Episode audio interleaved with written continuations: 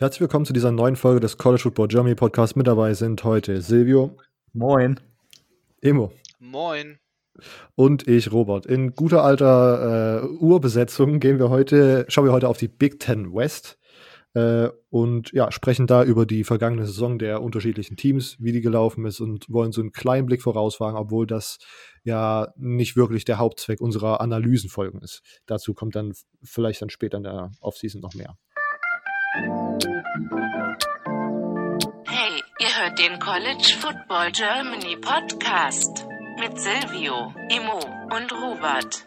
Und jetzt viel Spaß bei dieser Episode.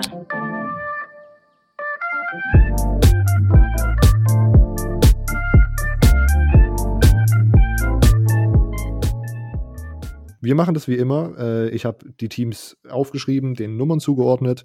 Silvio und Immo, die beiden äh, Big Ten-Experten in der Runde, dürfen heute wieder in der Expertenrolle schlüpfen äh, und dürfen sich sozusagen die Nummern zwischen den Nummern von 1 bis 7 entscheiden. Und dann sprechen wir über jedes Team. Und dann habe ich zu jedem Team noch eine Frage wo wir noch mal so ein bisschen drüber diskutieren können. Und am Ende haben wir uns diesmal schon vorher festgelegt, wollen wir wieder die äh, Division Standing Prediction machen. Äh, lang zusammengestückelter Name. Einfach nochmal äh, einfach noch mal, schätzen, wie die Division am Ende der kommenden Saison aussieht. Okay, let's go. Ich würde sagen, es ist eigentlich. Silvio, du darfst heute anfangen. Du hast die Zahlen zwischen 1 und 7. Was ist deine Wahl? Äh, ich Nimm mal von unten weg. Ich nehme Nummer 7. Alles klar. Nummer 7, wir sind bei den Purdue Boilermakers. Äh, sind letztes Jahr Fünfte in die Division geworden, äh, mit einem Conference-Record von 3-6 und einem Overall-Record von 4-8. Let's go. Alles klar. Äh, wenn man an Purdue denkt, dann ist das bei mir zumindest jetzt in den letzten beiden Jahren so, dass ich zuerst einmal an Rondell Moore denke. Ähm, vor allem jetzt auch im kommenden Jahr für alle, die Draft interessiert sind ähm, ein Spieler, auf den man achten sollte. Leider ja letztes Jahr verletzt, ziemlich lang ausgefallen. Ähm, aber kommen wir erstmal allgemein auf die Saison zurück. Äh, ja, das war letztes Jahr einfach nicht gut, wenn man das so sagen kann. 4-8 ähm, ist wirklich nicht gut.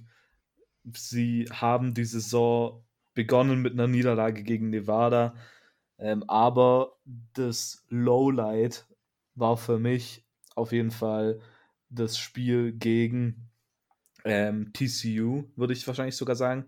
Ähm, ja, man, man könnte natürlich auch Nevada sagen, aber Nevada hat es wenigstens in ein Bowl-Game geschafft, auch wenn sie ein Power-5-Team sind.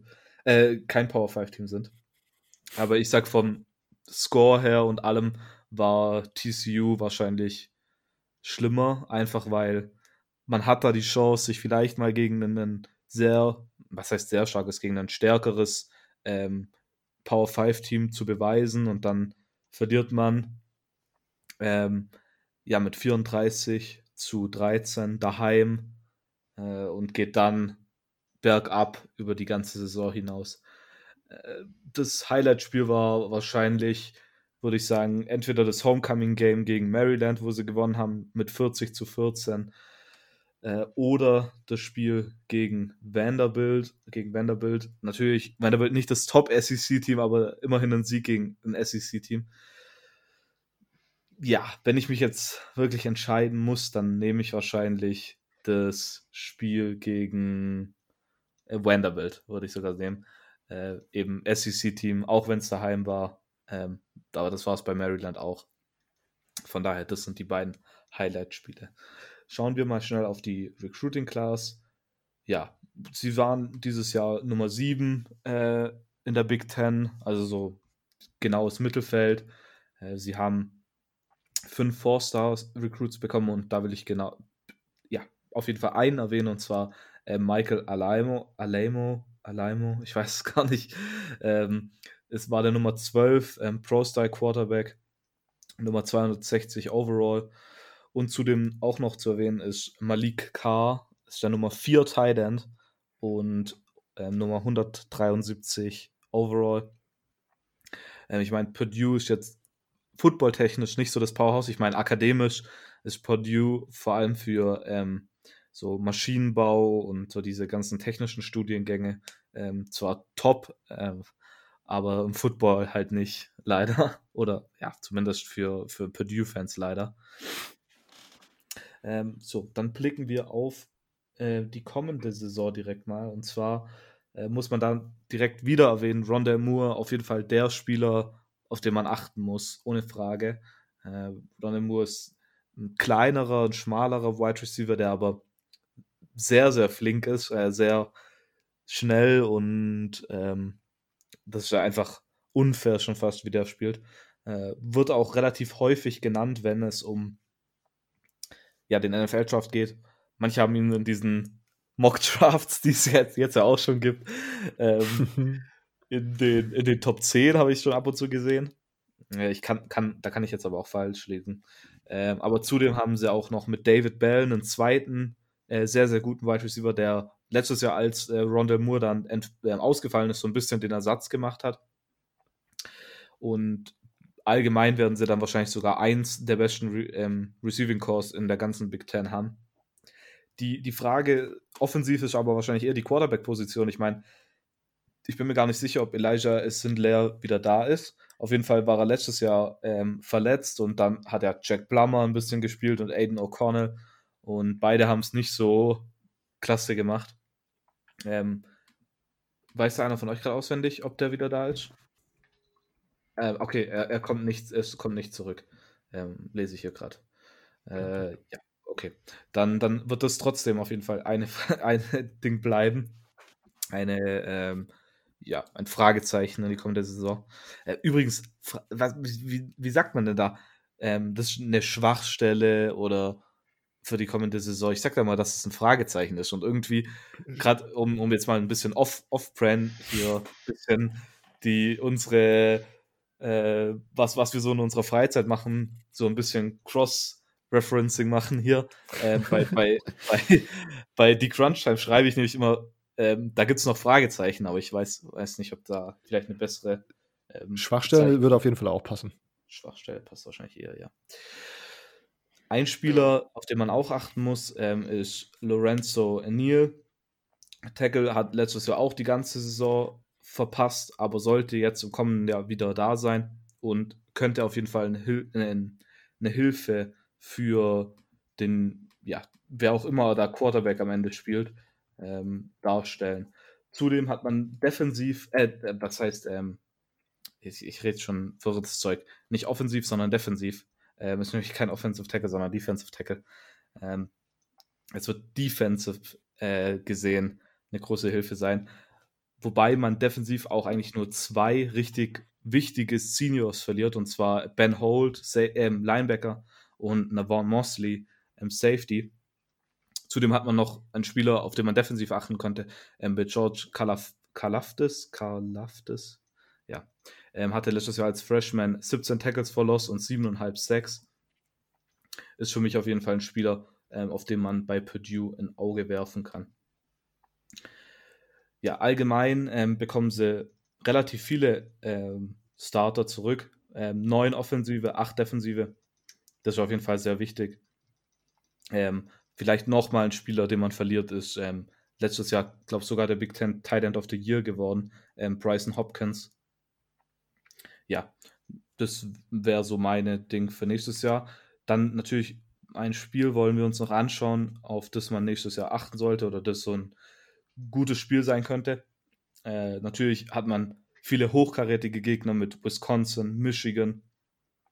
Aber man hat auch ähm, Spiele, die nicht in der Big Ten sind, aber sehr gut werden könnten und sehr wichtig sind. Und das ist einmal gegen Memphis. Auch wenn Memphis einen neuen ähm, Head Coach bekommt, könnte das in sehr interessant sein. Memphis wird auch im kommenden Jahr wahrscheinlich eins der Top ähm, Group of Five Teams sein. Und dann Air Force. Air Force war letztes Jahr auch sehr gut hat bei mir zumindest die Erwartungen überschritten.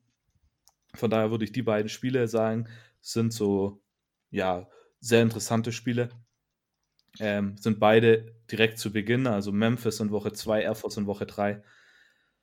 Und sonst hat man halt, wie gerade eben schon erwähnt, äh, eher hochkarätige Spiele noch im Ding, wie Michigan, at Michigan, ähm, at Minnesota und gegen Wisconsin und gegen Iowa was dann am Ende nochmal eine ziemlich, ein ziemlich happiges Programm wird. Okay. Ähm, das war's zu Purdue? Richtig. Immo, hast du irgendwelche Ergänzungen? Ähm, nee. Also ich glaube auf jeden Fall, ähm, dass das, dass das ne, nicht eine einfache Saison wird, weil halt das Schedule wirklich äh, ne, ne, auf jeden Fall gewisse Stärke aufweist. Mhm. Ähm, meine Frage zu Purdue. Äh, als erstes an Silvio, dann darf Immo ergänzen. Kann ein fitter, kann ein fitter Rondell Moore die Boilermakers Richtung äh, einem ausgeglichenen Rekord bringen? Und anschließend ist Jeff Brom ein guter Coach? ähm, also alleine natürlich nicht. Ähm, natürlich, er kann einen großen Effekt darauf haben, weil wenn er mal den Ball in der Hand hat, dann kann er auch ziemlich schnell mal in die Endzone laufen, egal wie weit hinten hinter der Endzone er ist oder weit, wie weit entfernt er davon ist. Ähm, also, aber trotzdem alleine wird es äh, ziemlich, ziemlich schwer. Ähm, also da muss auf jeden Fall vom Quarterback ähm, Level auch noch was kommen. Jetzt ist Jeff Brom ein guter Head Coach. Ähm, ich würde auf jeden Fall sagen, äh, natürlich, letztes Jahr war es jetzt nicht so gut, aber wenn wir uns das davor mal anschauen, 2018 war er auch nicht so gut, ähm, aber er ist, glaube ich, 2017 gekommen und da ist er 7-6 gegangen. Das sind jetzt nicht die Rekorde, die einen vom Hocker hauen, also 7-6, 6-7. Ähm, beides mal jedoch in ein Bowl-Game gekommen und dann letztes Jahr 4-8. Ich glaube einfach, dass man da auch das Endurteil noch gar nicht machen kann.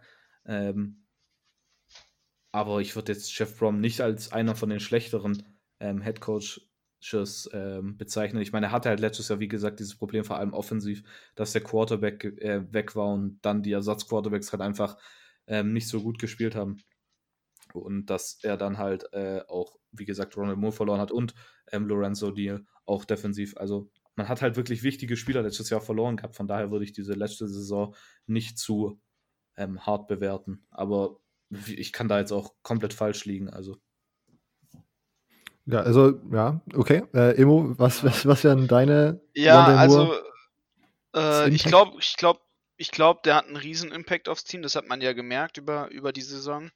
Äh, aber natürlich, der wird, der wird halt noch die ein, zwei Leute so um sich drumherum brauchen, äh, damit er das macht. Aber ich glaube, ansonsten ähm, ist auf jeden Fall schon eine gute Möglichkeit da, dass mit Rondell Moore im Team halt ähm, auf jeden Fall mehr gerissen wird, sagen wir es mal so.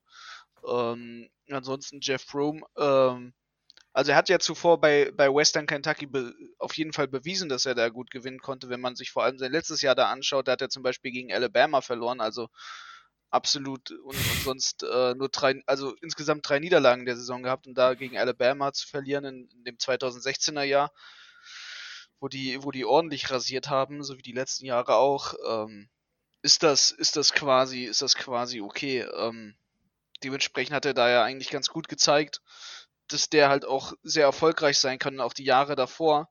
Ähm, ja, und jetzt bei, also ich finde, ich finde halt Power 5 ist halt einfach auch dann eine andere Liga nochmal, also wirklich auch vom, vom Niveau her. Und äh, da sich halbwegs wenigstens so etabliert zu haben. Er hat ja jetzt nicht den allerschlechtesten Coaching-Record bisher mit 16 zu 19. Ähm, ist eigentlich noch alles okay, sag ich mal. Okay. Ja, gut, dann, ich, ich glaube, um jetzt einfach mal meine eigene Frage zu beantworten, wenn man sozusagen auf die Records guckt mit Purdue, ist es halt jetzt nichts Atemberaubendes. In den drei Jahren, die er jetzt da ist, ist er 17, 21 gegangen. Aber ich weiß noch, dass äh, nach 2017 war es, glaube ich, wo auf einmal dann, wo auf einmal dann so eine richtig krasse Contract Extension bekommen hat. Und mhm. man, vielleicht muss man auch sozusagen nochmal, äh, muss man, soll, ist, ist Purdue sozusagen realitätsnah und muss nochmal und schaut nochmal, was so der Ceiling für ein Purdue Football Team ist. Und wenn man dann ja. sozusagen aus zwei, in zwei aus drei Jahren ein Bowl-Game schafft, ist das schon mal eine gute Sache für. Also, Football vor allem, vor allem muss man immer, immer bedenken, so wo ist das Ceiling für halt ein Purdue Football Team. Ja. So das ist halt, also das ist halt nicht, nicht jetzt die typische Football Uni, das ist auch nicht die typische Big Ten Football Uni. Da spielen halt andere einfach länger äh, weiter oben mit und da hat man sich nicht in diesen Reihen hat man sich nicht bisher gefestigt. Also muss man da halt nicht dann auch groß, groß quasi das, das Denken da anfangen von Purdue Seite aus. Deswegen ist das eigentlich alles ganz okay so gesehen. Okay. Perfekt. Äh, Purdue ist abgehakt. Wir haben noch die Zahlen 1 bis 6 und Immo darf jetzt eine Zahl auswählen. Ja, dann nehme ich mal die 1. Die 1. Wir sind bei den Nebraska Cornhuskers, Sechster in der äh, Division letztes Jahr mit einem Conference-Record von 3-6 und einem Overall-Record von 5-7. Immo, wir fangen an mit den Highlight- und Lowlight-Games. Ja, ähm, Nebraska ist ja so ein bisschen mit, mit ganz guten Erwartungen in die Saison gestartet und man hat von Martinez deutlich mehr erwartet, eine, eine äh, deutliche Steigerung. Ähm, so halbwegs war da was, sagen wir es mal so. Also man hat ganz gut eigentlich die Saison losgelegt ähm, mit, mit Siegen und dann ist man so abgesackt. Äh, dementsprechend war für mich so das Lowlight eigentlich ähm, dann erst gegen Minnesota das Spiel, wo man sich die dritte Niederlage geholt hat weil man sich da auf einmal irgendwie total dann verschossen hat in der Saison, als man 34-7 gegen Minnesota verloren hat. Ähm, einfach, weil halt diese Niederlage in der sechsten Woche, das war, ja, wie, so, wie soll man es beschreiben? Also es war halt, man hatte noch einen guten Lauf, man hat davor gegen, gegen Ohio State verloren, da war halt so, okay, Ohio State, die sind einfach gut, muss ich halt zugeben. Äh, und dann gegen Colorado in der Overtime, das war so bitter. Und wo man dann aber gemerkt hat auf einmal, okay, die verlieren, wo sie dann nämlich gegen Minnesota verloren haben, hat man gemerkt, okay, anscheinend gegen Power 5 Teams ist nicht so das Ding bei denen drin. Ähm, und dann hat es auch nicht geholfen. Also natürlich, Vettel war halt Quarterback, also Martinez hat da nicht, nicht wirklich äh, da so groß mitgeholfen, aber also das war nicht sein. Aber selbst dann, wo er wieder kam, wo er wieder fit war, um zu spielen, ähm, lief es trotzdem nicht dann halt mit der Niederlage gegen Purdue. Ähm, dementsprechend ist das so, hat das irgendwie gezeigt, dass da halt nicht nicht die Erwartung drin war. Also nicht, man hat nicht die Erwartungen erfüllt, die gestellt wurden. Ähm, und das hat das Minnesota-Game eigentlich dann doch ganz gut klar gemacht, weil man halt so eine starke Niederlage doch dann bekommen hat. Ähm, wo halt auf beiden Seiten es auch nicht funktioniert hat. Das ist halt vor allem wichtig zu wissen so. Mhm. Ähm, ja, und ähm, ansonsten. Wenn, ja? ja. Achso, mach, nee, nee, frag jetzt mal. Achso, nee, ich wollte jetzt weitergehen mit dem Recruiting.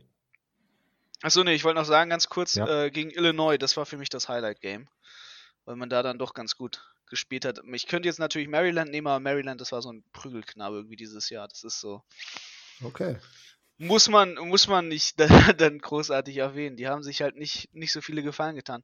Ja, äh, Recruiting Clash springen wir direkt dahin. Ähm, eigentlich ganz interessant, weil halt für die Saison man es trotzdem geschafft hat, im National Ranking Platz 20 zu sein, in der Big Ten Platz 4 zu sein. Ähm, man hat sich also eine gute 2020 Class da geholt und äh, das zeigt doch immer wieder, was eigentlich trotz allem halt Nebraska für eine attraktive Schule ist, dass äh, die immer wieder den Spielern klar machen können, angeblich jedes Jahr Rebuild oder was auch immer da der Gedanke ist. Ähm, sie können es halt trotzdem und das ist halt äh, doch dann ganz interessant, dass man halt doch wirklich effizientes Recruiting hinbekommt und da auch so, so einen Zug dazu hat, äh, die Spieler zu bekommen. Ähm, was ist dein äh, wichtigster Incoming Freshman für aus der 2020er Class? Mm, ja, das, das ist eine bisschen, bisschen schwere Entscheidung natürlich. Also auf der einen Seite äh, könnte man sagen, auf jeden Fall, dass man zum Beispiel Turner äh, Corcoran geholt hat. Das ist natürlich ein bisschen, bisschen schwer, warum, warum da ein Offensive Lineman. Aber ähm, man muss das Ganze so sehen, dass sie sich den, den viertbesten Offensive Tackle der Class geholt haben. Wirklich eine absolut massive Verstärkung. Dann wirklich unglaublich talentierter Spieler geholt haben im, National Ranking. Äh, sehr, sehr weit oben, Platz 47 von, von Spielern aus der Highschool. Ähm, wirklich da einen Spieler geholt haben, von dem erwartet wird, dass da ein Impact kommt, dass ein Spieler da ist, der in der Offensive Line früh, früh schon spielen kann, der früh eine Verstärkung sein wird. Ähm, und ich glaube, das ist sehr wichtig für das Team, dass sie halt quasi auch das haben, dass sie sich weiter halt diese Verstärkung holen. Ähm, dementsprechend da erwarten natürlich Transfer Portal Nuridin Ili nicht zu, nicht zu vergessen, der geht ja jetzt als Walk-On hin, muss man erwähnen, weil Deutscher. Ähm, auf jeden Fall, aber trotz allem würde ich sagen, einfach Turner äh, Corcoran einfach gegeben dadurch, was für einen Impact der halt mitbringen kann, dass das halt ein Spieler ist, wo wirklich projected wird, der wird, der wird von Early On spielen, bei den anderen ist man sich nicht ganz so sicher, ob sie es wirklich dann tun werden. Ähm, ja, ansonsten, was halt noch erwähnenswert ist natürlich, dass man sich ähm, mit Oma Manning den Nummer 2 Juco-Spieler overall geholt hat. Ähm, aber fraglich natürlich trotz allem immer Juco, da weißt du, also da, das ist klar, dass da kommt dann wahrscheinlich ein Spieler, der von, von früh an spielen kann, der auch wahrscheinlich früh spielen wird. Aber ähm, wie sich das Ganze da auswirkt, ist immer dann trotzdem trotz allem ja natürlich fraglich. Ja. Ähm, was waren die wichtigsten Off-Season-Move und was sind deine Players to Watch 2020? Ähm, wichtig in der Off-Season war, dass man, dass man sich eigentlich ja so als, als Staff eigentlich ganz gut gehalten hat. Ähm, das, das bisher, also was, was mir aufgefallen ist, ist im Vergleichsweise zu dieser bisher, also bisher den ganzen wackeligen Sachen, ähm, die da sind, hat eigentlich bisher Nebraska äh, trotz allem sich eigentlich ganz gut quasi so gehalten, dass man sich skandalfrei gehalten hat, dass man nicht in der Offseason aufgefallen ist, was ja andere Teams wirklich sehr gerne tun, dass sie, dass, dass sie sich in der Offseason mal durch, durch Skandale oder Mist machen, äh, bekanntbar machen, so ungefähr. Und äh, das hat man bei, bei Nebraska eigentlich ganz gut verhindert ähm, bis jetzt. Und ähm, ich finde, das ist eigentlich so der wichtigste Off-Season-Move, dass man, ähm, dass man nicht halt äh, äh, was, was, was Schlimmes gemacht und ansonsten, dass man halt trotz allem ähm, gut rekrutiert hat. Und ich finde, das ist, das ist wirklich, wirklich stark im Vergleich dazu, wie man ja eigentlich die Saison abgeschnitten ist. Was sind deine Players to watch? Ähm, auf jeden Fall nach wie vor ähm, Adrian Martinez. Ähm, aber auch nur Vetral, einfach weil man, weil man doch, wenn man in die Statistiken vor allem guckt, ähm, gemerkt hat, dass es im Quarterbacking ja trotz allem nicht so läuft. Ich bin ja sowieso seit längerem gerne auch mal kri äh, kritisieren gegenüber Martinez, weil ich ihn einfach nicht so super halte. Er wurde ja, er wurde ja immer wieder in die Jahre mit viel, mit viel Hype mitgenommen. Ähm, aber ich hätte da dieses, diese, diese Offseason eigentlich ein wirkliches Quarterback-Rennen gesehen zwischen den beiden, ähm, was ja jetzt nicht zustande gekommen ist, durch, bedingt durch, durch die Corona-Situation. Aber ich glaube, es hätte auf der Quarterback-Position ähm, auf jeden Fall noch interessant werden können. Einfach, äh, weil ich die eigentlich doch ein bisschen, bisschen offener sehe, weil ich einfach Martinez, der macht zwar Yards, der holt zwar richtig was raus, aber ähm, so ganz gefällt er mir trotzdem nicht. Vor allem, wenn ich halt seine, seine Touchdowns-Interception-Ratio äh, gucke.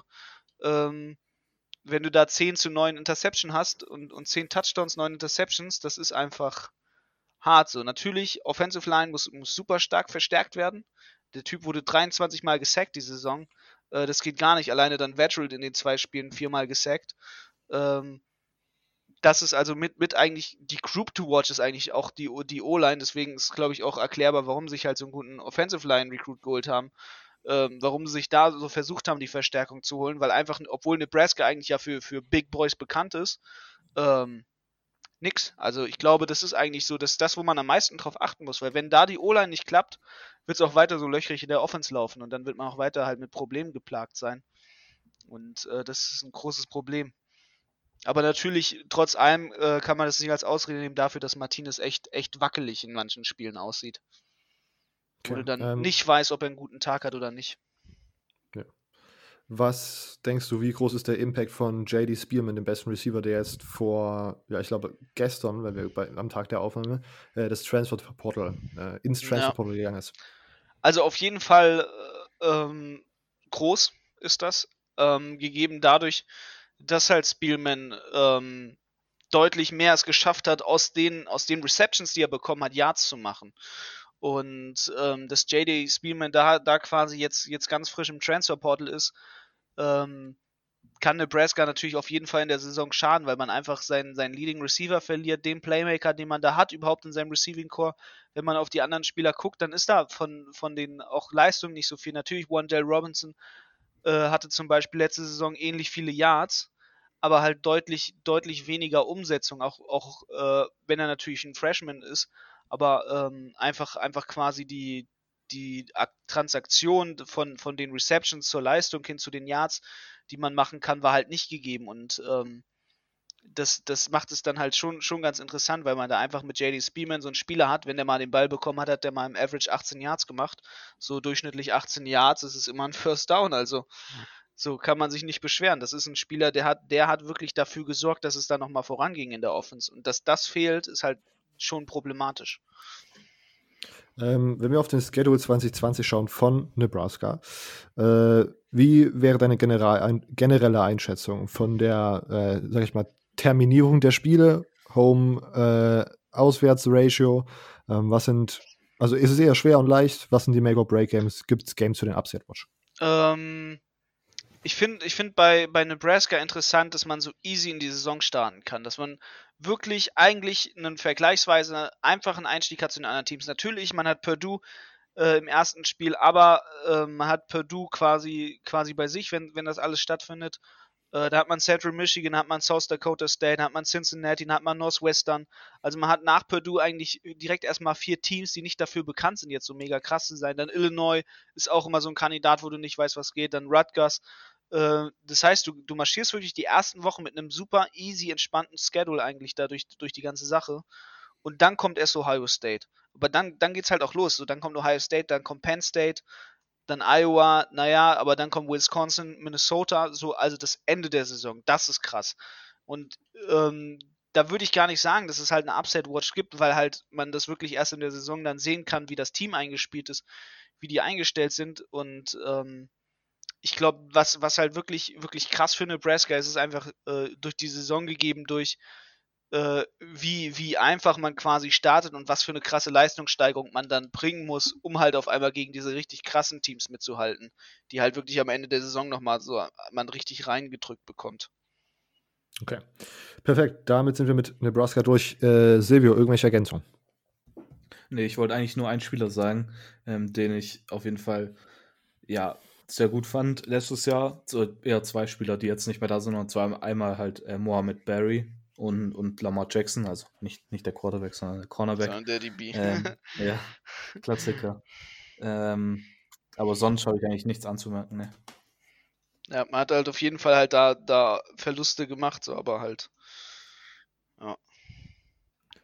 Ähm, wenn wir zu meiner Frage kommen. Ähm, Simo hat es jetzt schon an, anhören lassen, dass er Adrian Martinez jetzt, sage ich mal, ein bisschen kritisch betrachtet als vielleicht äh, naja, nicht, weiß ich nicht, ob das man so sagen kann, der Rest der Medien, aber äh, wenn wir über die Top Draft Eligible Quarterbacks 2020 sprechen, wo bzw. wie würdet ihr Adrian Martinez dort einordnen? Weil er geht jetzt in sein Juniorjahr und wäre danach Draft Eligible. Ähm, immer du das gerne an Anfang machen. Ähm, wenn er jetzt in Draft geht, würde ich das für eine unglaublich dumme Entscheidung halten, seinerseits, weil ich sehe ihn in keinster Weise NFL ready.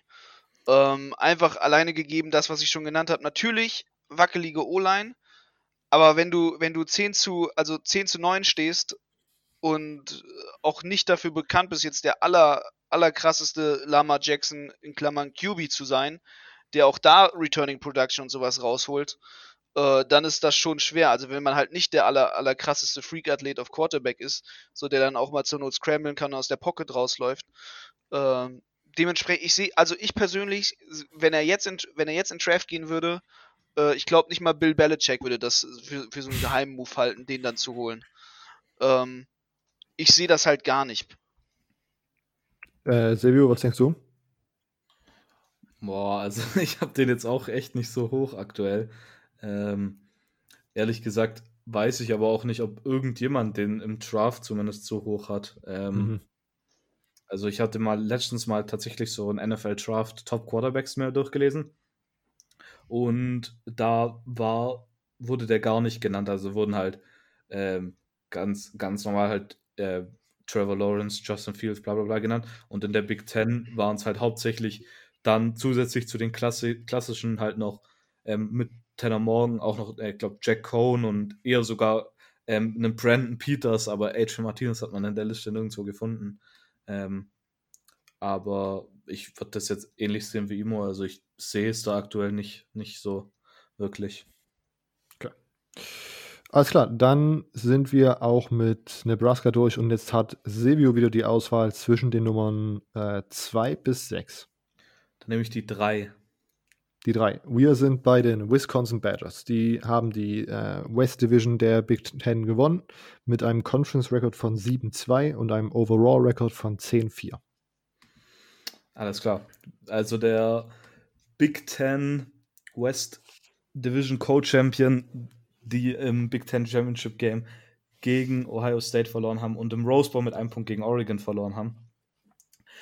Verlieren im kommenden Jahr Jonathan Taylor, aber auf das wollen wir erstmal nicht blicken. Wir schauen nämlich erstmal auf die Spiele von letztem Jahr. Highlight-Spiel. Ah, nee, fangen wir wieder mit dem Lowlight-Spiel an. Lowlight spielt auf jeden Fall das Spiel gegen Illinois. Da kann mir keiner was erzählen. Also, ich meine, es ist auch nicht eine schwierige Auswahl, wenn wir es mal so sagen. Man hat verloren zweimal gegen Ohio State, gegen Oregon und gegen Illinois. ähm, ja, also da wissen wir alle, dass, dass das Spiel gegen Illinois auf jeden Fall der, der Riesen-Upset ähm, 24 zu 23 zu dem Zeitpunkt ist Nummer 6 Team gewesen. Also, da, ja, da, da sind wir uns alle einig, dass das auf jeden Fall das Lowlight-Game war. Highlight-Spiel wird jetzt interessanter. Ähm, ich würde auf jeden Fall zum einen sagen, das Michigan-Spiel. Sorry, Imo. Ähm, aber ich meine, Michigan, man kennt die, das Hype-Level am Anfang vom Jahr bei Michigan und dann reißt man gar nichts. Ähm, von, von daher, da hat man äh, ja Michigan auf jeden Fall schon mal gut hingenommen. Ich meine, man hatte in den ersten beiden Spielen ähm, 110 zu 0 einen Score gehabt und da war natürlich auch national der Hype hoch und dann das Spiel Nummer 13 Wisconsin gegen Nummer 11 Michigan und dann gewinnt man 35 zu 14. Das ist schon sehr, sehr gut. Und sonst würde ich wahrscheinlich noch das Spiel gegen äh, Minnesota nehmen. Ähm, ich meine, es ist ein Rivalry-Game. Der Sieger geht ins ähm, Big Ten Championship Game und gewinnt als Co-Champion die, oder er geht halt in die, in die, ähm, ins Big Ten, 12 Cham äh, Big Ten Championship Game. Ähm, es ist eine Rivalry, College Game, der war dort. Es war deutlich am Ende. Ähm, also es ist so ein Toss-up zwischen den beiden Spielen. So, dann blicken wir direkt aufs, aufs, aufs Recruiting, um das abzuschließen. Äh, da finden wir Wisconsin an Platz 5 in der Big Ten ähm, Wisconsin ja allgemein dafür bekannt, immer eine gute O-Line zu haben. Also es ist wenig überraschend, dass wir gleich mehrere gute O-Line-Recruits dort finden. Ähm, einer, ja, eigentlich zwei, aber einer von den beiden O-Line-Recruits, die sie dieses Jahr bekommen haben, ist Jack Nelson, Nummer 10 Offensive Tackle, Nummer 103 national. Und dann sogar noch besser, ähm, Trey Weddick, auch Offensive Tackle, Nummer 7 Offensive Tackle insgesamt und Nummer 82 overall. Also beides Spieler, die äh, ja in den, fast in den Top 100 beziehungsweise in den Top 100 sind ähm, und auch die, die Körperwerte sind abgefahren. Trey Wedding ist 6'8, wiegt 320 Pfund und Jack Nelson äh, ist 6'7 und wiegt 273 Pfund. Ähm, sind auf jeden Fall alles, also beides ziemliche ähm, Schränke. Zudem hat man auch noch mit Jalen Burger der Nummer 15 Running Back geholt, der lange Zeit als ja, der Rutgers Recruit galt, weil er aus New Jersey kam und viele ähm, Crystal Balls dahin bekommen hat. Und sonst könnte man auch noch ähm, Nick Herbig erwähnen, Outside Linebacker, der Nummer 9, Outside Linebacker. Ähm, in, in äh, ja, halt insgesamt der Nummer 9 Outside Linebacker äh, weil er kommt von St. Louis und das ist ja Immos Lieblings-Highschool schon fast. Ähm, Der Hammer. kann man, das, kann man das auf jeden Fall erwähnen. Jeder gute Spieler von dabei geht dahin. Ist halt eine Privatschule, kriegen sie ein Stipendium und fertig. Ja.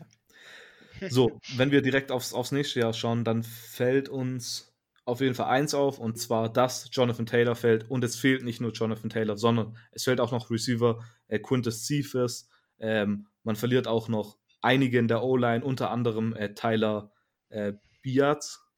Tut man den so aussprechen? Ja, oder, oder Biadash oder so, keine Ahnung, ich bin mir auch nicht sicher. Ich weiß nicht. Tyler, Tyler, Tyler B. Tyler B verlieren sie auch noch. ähm, also dafür müssen sie natürlich einen guten Ersatz finden. Ich meine, Jonathan Taylor ist vielleicht einer der besten Running Backs, die wir in der Big Ten jemals gesehen haben wenn man zumindest statistisch sieht.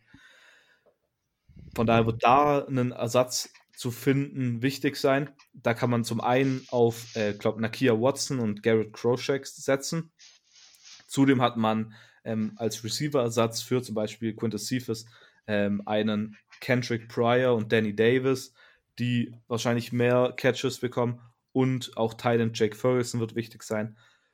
Wie gesagt, äh, Wisconsin ist ja immer bekannt dafür, gute O-Lines zu haben. Von daher bin ich dann jetzt nicht so negativ eingestellt und ich glaube, dass da auch relativ schnell neue Leute hochkommen können. Quarterback-technisch kriegt man mit Jack Cohn einen guten Quarterback zurück. Zudem hat man auch noch äh, Graham Mertz, einen sehr, sehr guten Freshman-Quarterback von letztem Jahr, glaube ich. Also er müsste jetzt Redshirt-Freshman sein. Mhm. Oder? Ich, ich glaube ja. Ja. Ich weiß gar nicht, ob der sich ein, ein, ein Redshirt hier genommen hat. Ist jetzt ja auch egal. Defensiv verliert man auch wichtige Spieler, unter anderem Zach Bourne, natürlich, wahrscheinlich der bekannteste, und Chris Orr. Aber sonst sieht es eigentlich gar nicht so schlecht aus. Wenn wir uns mal schnell anschauen, man verliert offensiv halt sechs Leute, das sind halt vor allem äh, Jonathan Taylor, ähm, Quincy Cephas und in der O-Line. Und defensiv kriegt man neun von, äh, also neun Starter zurück. Das ist auf jeden Fall sehr wichtig. Also eigentlich verliert man nur Chris Orr und Zach Bourne als, als Starter. Und ein Spieler, der im nächsten Jahr wieder da sein wird, ähm, welcher auch wichtig sein könnte, wäre Safety Scott Nelson, der letztes Jahr 13 von 14 Spielen verlor, äh, verpasst hat, weil er eine Season-Ending-Injury hatte. So viel erstmal zu den Spielern. Dann blicken wir schnell auf den Schedule nächstes Jahr. Und da ist ein, habe ich jetzt einen Spieler vergessen? Ähm, Nee, okay, ja, ich bin, ich bin schon, schon durch. ich war gerade unsicher. ähm, und zwar ein Spiel, ähm, auf das ich mich freue, ist das Spiel gegen Notre Dame im Lambeau Field. Ähm, ich glaube, das wird allgemein ziemlich, einfach so von der Kulisse her ziemlich cool. Ähm, ich meine, allgemein, die Green Bay Packers-Fans sind ja ziemlich crazy, sage ich mal. Oder? Also, ja. oder bin ich das falsch? Ja. Ja. ja. Und wir sind auch auf Twitter ziemlich crazy, das kann man auch mal anmerken. Ja, und ich glaube halt, dass in Wisconsin dann halt viele Green Bay Packer-Fans halt auch Badgers-Fans sind. Ich glaube, da, da würden nicht viele Leute ähm, widersprechen. Äh, Gibt ja sonst nichts, ne? Ja, genau. Das stimmt natürlich auch. Und das ist eine Shamrock Series und das ist auch für mich das Spiel nächstes Jahr. Sonst haben wir noch interessante Spiele ähm, at Michigan. Und dann ein Spiel, was jetzt von der Ansetzung her nicht so interessant ist, aber für mich als, als Baseball-Fan ziemlich interessant ist, ähm, ist, man spielt nächstes Jahr gegen Northwestern im Wrigley Field, also in dem Stadion oh. von den Chicago Cubs gegen Northwestern. Ähm, und ich, ich war einmal ja schon mal im, im Wrigley Field und das ist schon ziemlich nice. Und ich weiß, oder ich bin mir nicht ganz sicher, ich glaube, da war auch mal ein Bowl-Game. Ähm, und ich aber ich kann mich gerade nicht dran erinnern. Und ich bin mal sehr gespannt, wie das Footballstadion da drin aussieht. Ähm, weil, ja, ich finde das immer ziemlich, das sind so zwei Welten, die zusammenbrechen, wenn immer Footballspiele im Baseballstadion sind. Da, kennt, kennt, ihr dieses Meme, wo, wo der Kopf so explodiert? So, ja. Das ist so, boah, das, so ist das bei mir. So fühlst du dich da. Ja, so nee, aber ich kenne das hässliche Field von den Raiders bei ihren Spielen. Ja. wenn sie da, wenn sie dann den, den, braunen Boden da. Na, ist, äh, ganz kurz, ist das, ist das Wrigley Fields das, das Stadion, äh, wo auf diesen Hochhäusern quasi, auf den Wohnblöcken noch Tribünen genau. stehen? Genau. Das, das ist, ist, das ist wirklich, googelt geil. das, Leute. Das ist, das ist sowas von absolut lustig und geil. Das erinnert mich halt richtig damals als Kind, als die WM in Japan war, da waren ja überall so, du hast so Hochhäuser halt um, um dieses eine Stadion in Tokio oder so. Und da haben die Leute dann auch aus den, aus den Hochhäusern quasi mit Ferngläsern Fußball geguckt, damit sie nicht WM-Tickets zahlen müssen. Und, ja. und, das ist, glaube ich, ja. auch so irgendwie entstanden bei dem Stadion, dass die, dass die Fans quasi so nach dem Motto, wir wollen nicht zahlen, wir haben, wir haben Wohnungen um das Stadion drumherum und dann haben sie angefangen, aus ihren Wohnungen Baseball zu gucken. Mhm. Ich, ich, jetzt jetzt komme ich einfach crazy. Thema ab, ich das. Aber, aber, ich kann das auch kurz, kurz, erklären. Ist jetzt ja egal, wenn wir kurz, kurz vom Thema abkommen. Ähm, und zwar gibt es ja in Chicago zwei Teams. Äh, ich bin ja White Sox-Fan, von daher kann ich da jetzt ein bisschen was dazu sagen. Ähm, und zwar haben wir einmal das Guaranteed Rate Field von den White Sox, das in der Southside ist, und da ist halt außenrum nichts. Da sind halt einfach nur so Parkplätze und das direkt an dieser, ähm, nicht Autobahn, sondern halt Highway Mhm. Oder Interstate, ich, ich weiß es gerade gar nicht, ich bin mir da nicht so sicher. Ähm, auf jeden Fall ist es so ein bisschen nicht außerhalb, sondern halt in der Southside, so ein, ja, halt im ganz normalen Viertel, aber halt außenrum so diese Infrastruktur halt freigeräumt, halt nur Parkplätze und so. Und bei, beim Wrigley Field, das ist halt mitten in, der, mitten in der Siedlung drin, also da sind außen auch ganz normal Häuser drum und Parkplätze, ich, ich habe keine Ahnung, wo man da Parkplätze finden will. Also ich glaube, da muss man außerhalb am, am Flughafen parken und dann mit, mit dem Zug reinfahren. das ist nicht so weit, nicht so weit weg. Äh, und dann sind halt außerhalb beim Outfield, weil das Outfield halt auch nicht hoch ist, sondern halt, weil es ein ziemlich altes Stadion ist, ähm, sind halt außen, um, um das jetzt den Leuten klar zu machen, sind halt Häuser, Hochhäuser, die so ziemlich ein bisschen höher sind als das Outfield, ähm, die Outfield-Sitzplätze. Ähm, und da haben halt irgendwann Leute angefangen, auf ihre Häuser Tribünen drauf zu bauen. Und das ist halt mittlerweile ein riesiges Geschäft geworden. Die Tickets sind so teuer. Ähm, ich habe nämlich auch mal überlegt, da eins hinzugeben, einfach nur aus dem Gag raus, weil da ist das Stadion, unten ist dann so ein, ähm, die Straße noch und dann sitzt man da oben drauf und du zahlst halt nicht die, äh, die ähm, Tickets an sich. Äh, bei manchen ist das ein bisschen anders. Manche gehören jetzt auch, glaube ich, wenn, da bin ich mir jetzt gar nicht sicher, aber den, den Cups und die vermieten das dann. Und so ja, ich glaube, einige haben das. Ja, aber das, das ist ziemlich nice. Also, das muss man sich auf jeden Fall mal angeschaut haben. Und auch wenn man kein Baseball-Fan ist, und ich bin White Sox-Fan, von daher schmerzt mir ein bisschen das zu sagen. Aber Wrigley Field ist fast ein Muss eigentlich als Sportfan. Schon ziemlich nice. Also genau deswegen kenne ich es halt nur, weil es einfach das, das fucking coolste Stadion eigentlich ist, wirklich. Ja. Das, das ist wirklich meine Nummer eins, einfach nur deswegen. Ich finde das so super lustig, dass die Leute einfach so kackendreist halt einfach, um, um quasi Geld zu sparen, da Tribünen auf, aufs Dach gebaut haben. Coolste Kulisse ever. Mhm. Aber ja, und wenn man um coolste Baseballstadien redet, da kann ja Silvio wahrscheinlich auch einen, langen Vortrag drüber halten. Es gibt da schon noch, ich weiß so in Pittsburgh, wo das dann halt so mitten oh, an diesem ja. Fluss ist. Oh, oh, oder, oder auch in, in San Francisco ist das doch auch so richtig nah an, an der Bay ja. irgendwie, wo dann einfach ja. so Splash-Hits ge äh, gecountet werden. Ja. also das schönste Stadion ähm, ist auf jeden Fall, glaube ich, zumindest von dem Backdrop ähm, Pittsburgh. Da, das ist ja direkt neben dem Heinz Field und mhm. der, man sieht da einfach direkt auf die Stadt und die Fotos sind so, so nice. Also Pittsburgh ist auf jeden Fall auf meiner Liste sehr hoch drauf, wo ich als nächstes hin will. Vielleicht University of Pittsburgh hat auch, glaube ein gutes IT-Department. Ähm, also Master, Masterstudium kommt. Okay, um, um äh, zum Football wieder zurückzukommen. Es gibt noch ein Stadion, das finde ich fast so cool in New Jersey, in Union City, gibt es ein Highschool-Stadion, das ist auf dem Dach der Schule. Oh, shit. Das ist wirklich nice. Ich weiß, in, in Seattle gibt es irgendwie so eins, was in so einer Art oh, Burg ja. oder so drin ist, ne? Das, ja. das hast du mir ja. mal geschickt. Okay, komm, wir, da, darüber kann man, kann man noch ewig reden. Jetzt, jetzt habe ich da was angestoßen. Jetzt lassen wir wieder zum Football zurück. Übrigens auf dem Dach das ist auch noch Baseball-Fan. Aber okay. okay. Komm, wieder zurück zu Football. Ja. Seo, du warst doch bei Wisconsin? Oder? Ja, ich war, ich war eigentlich fertig. Ich hatte die Spiele jetzt vorgestellt. Da, dadurch sind wir darauf. Ah, ja, genau. Gekommen. Stimmt, genau. Stimmt. Perfekt. Perfekt. Ähm, dann immer irgendwelche Ergänzungen zu Wisconsin? Nee. Fragezeichen? Nein. Okay. Ähm, ja. Dann meine Frage. Könnte dieses, könnte dieses Jahr schnell zu einem Rebuild-Jahr werden oder hat Wisconsin genügend Talent beziehungsweise ein gutes Scheme, was die fehlende Erfahrung äh, überspielen kann? Äh, Silvio, da du gerade Wisconsin besprochen hast, darfst du als erstes Immo dann ergänzend. Ja, kommt ja drauf an, was man unter einem Rebuild-Jahr versteht. Ähm, ich meine, so per se Rebuild, die gibt es ja nicht im College Football, wie in der NFL zum Beispiel oder in anderen Sportarten weil wenn die Leistung halt nicht kommt, springen halt, glaube ich, auch ziemlich schnell Recruits ab. Ähm, könnte die Leistung dieses Jahr schwächer sein? Vielleicht, ja.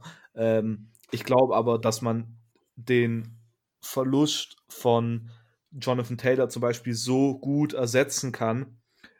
Natürlich, man kann nicht ganz ersetzen, denke ich aktuell. Ähm, aber ich glaube, dass man so adäquat ersetzen kann, dass es trotzdem reicht, ähm, um ganz oben mitzuspielen in der Big Ten. In der Big Ten West, um genauer zu sein. Okay. Äh, Immo, was denkst du? Ich glaube, man muss ein bisschen, man wird ein bisschen Schläge einstecken müssen. Ähm, da wird man, glaube ich, nicht drum herum kommen. Einfach, dass man, weil man einfach ein paar, paar Leistungsträger ersetzen muss, wo man noch nicht weiß, äh, wie man die ersetzt. Ähm, ich glaube, okay. das ist so das große Problem. Einfach, dass das Running Game äh, also für mich persönlich, Running Game ist halt ein Fragezeichen drüber. Okay.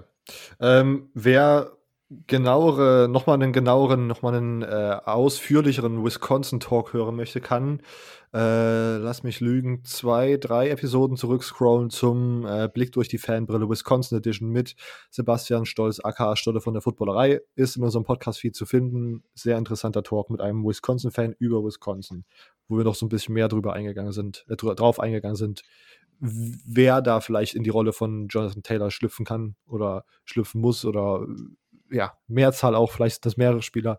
Äh, alle Informationen dazu in dieser Episode. Gut, äh, wir machen jetzt weiter mit der äh, Big Ten West. Jetzt ist Immo wieder dran, oder? Genau. Immo ist yep, wieder dran. Yep. Mit den Zahlen 2, 4, 5, 6. Welche? Dann nehme ich mal die 2. 2.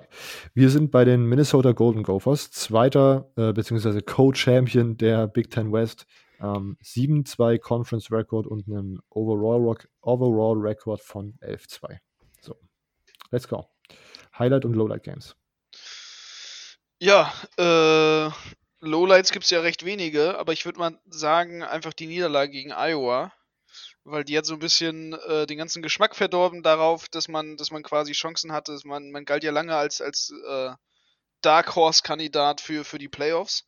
Ähm, das hat sich so ein bisschen danach langsam angefangen zu von, von selbst zu erledigen. Also bis dahin lief es ja eigentlich, eigentlich wirklich sehr, sehr gut. Und äh, das hat sich da ein bisschen erledigt, aber ich glaube, das wahre Lowlight ist einfach die Niederlage gegen Wisconsin. Ähm, um die, um, um die ganze, also weil dadurch, dass sie gegen Wisconsin verloren haben, haben sich die letzten Chancen auf irgendwas verbaut. Ähm, das war das große Problem, was ich da zumindest sehe, weil man sich halt dadurch auch die letzte Chance auf die Playoffs damals verbaut hat. Äh, mit einem Sieg gegen Wisconsin wäre man vielleicht so ein, so, so, ein Kandidat gewesen, die dann so, oh, warum sind die jetzt nicht in den Playoffs? Und jeder darf rummeckern. So, und ähm, da, das ist halt nicht passiert. Und dementsprechend, ähm, ja, ist das eigentlich, eigentlich so mit das Lowlight. Ähm, wo ich sagen kann, das Highlight für mich war auf jeden Fall, dass sie gegen Penn State gewonnen haben. So, Penn State zu dem Zeitpunkt Nummer 4. Ähm, muss man nicht, glaube ich, groß zu was sagen. Einfach, dass, also, dass man es gemacht hat, spricht für sich. Und dass man da halt wirklich auch konstant den Sieg nach Hause gebracht hat, äh, ist eigentlich für sich selbst, selbst sehr, sehr selbstverständlich, also stellvertretend sprechen für dieses Spiel überhaupt. Ja. Ähm, wenn wir auf Recruiting 2020, 2020 schauen, wie ist deine generelle Einschätzung und was, sind, was ist vielleicht der wichtigste Incoming Freshman? Ähm, ja, ich finde das Recruiting, da kann ich ja jetzt natürlich meckern, ne? Also, wenn wir es so sehen, kann ich natürlich sagen, warum haben sie meinen Boy Richard nicht genommen?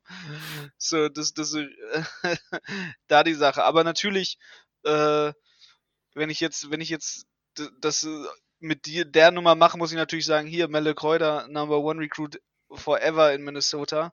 So, die haben, haben einen Deutschen, also alles gut. So, nee, aber ähm, wenn man da gar dann so drauf guckt, also man muss jetzt mal sagen, nur Rang 9 in der Big Ten.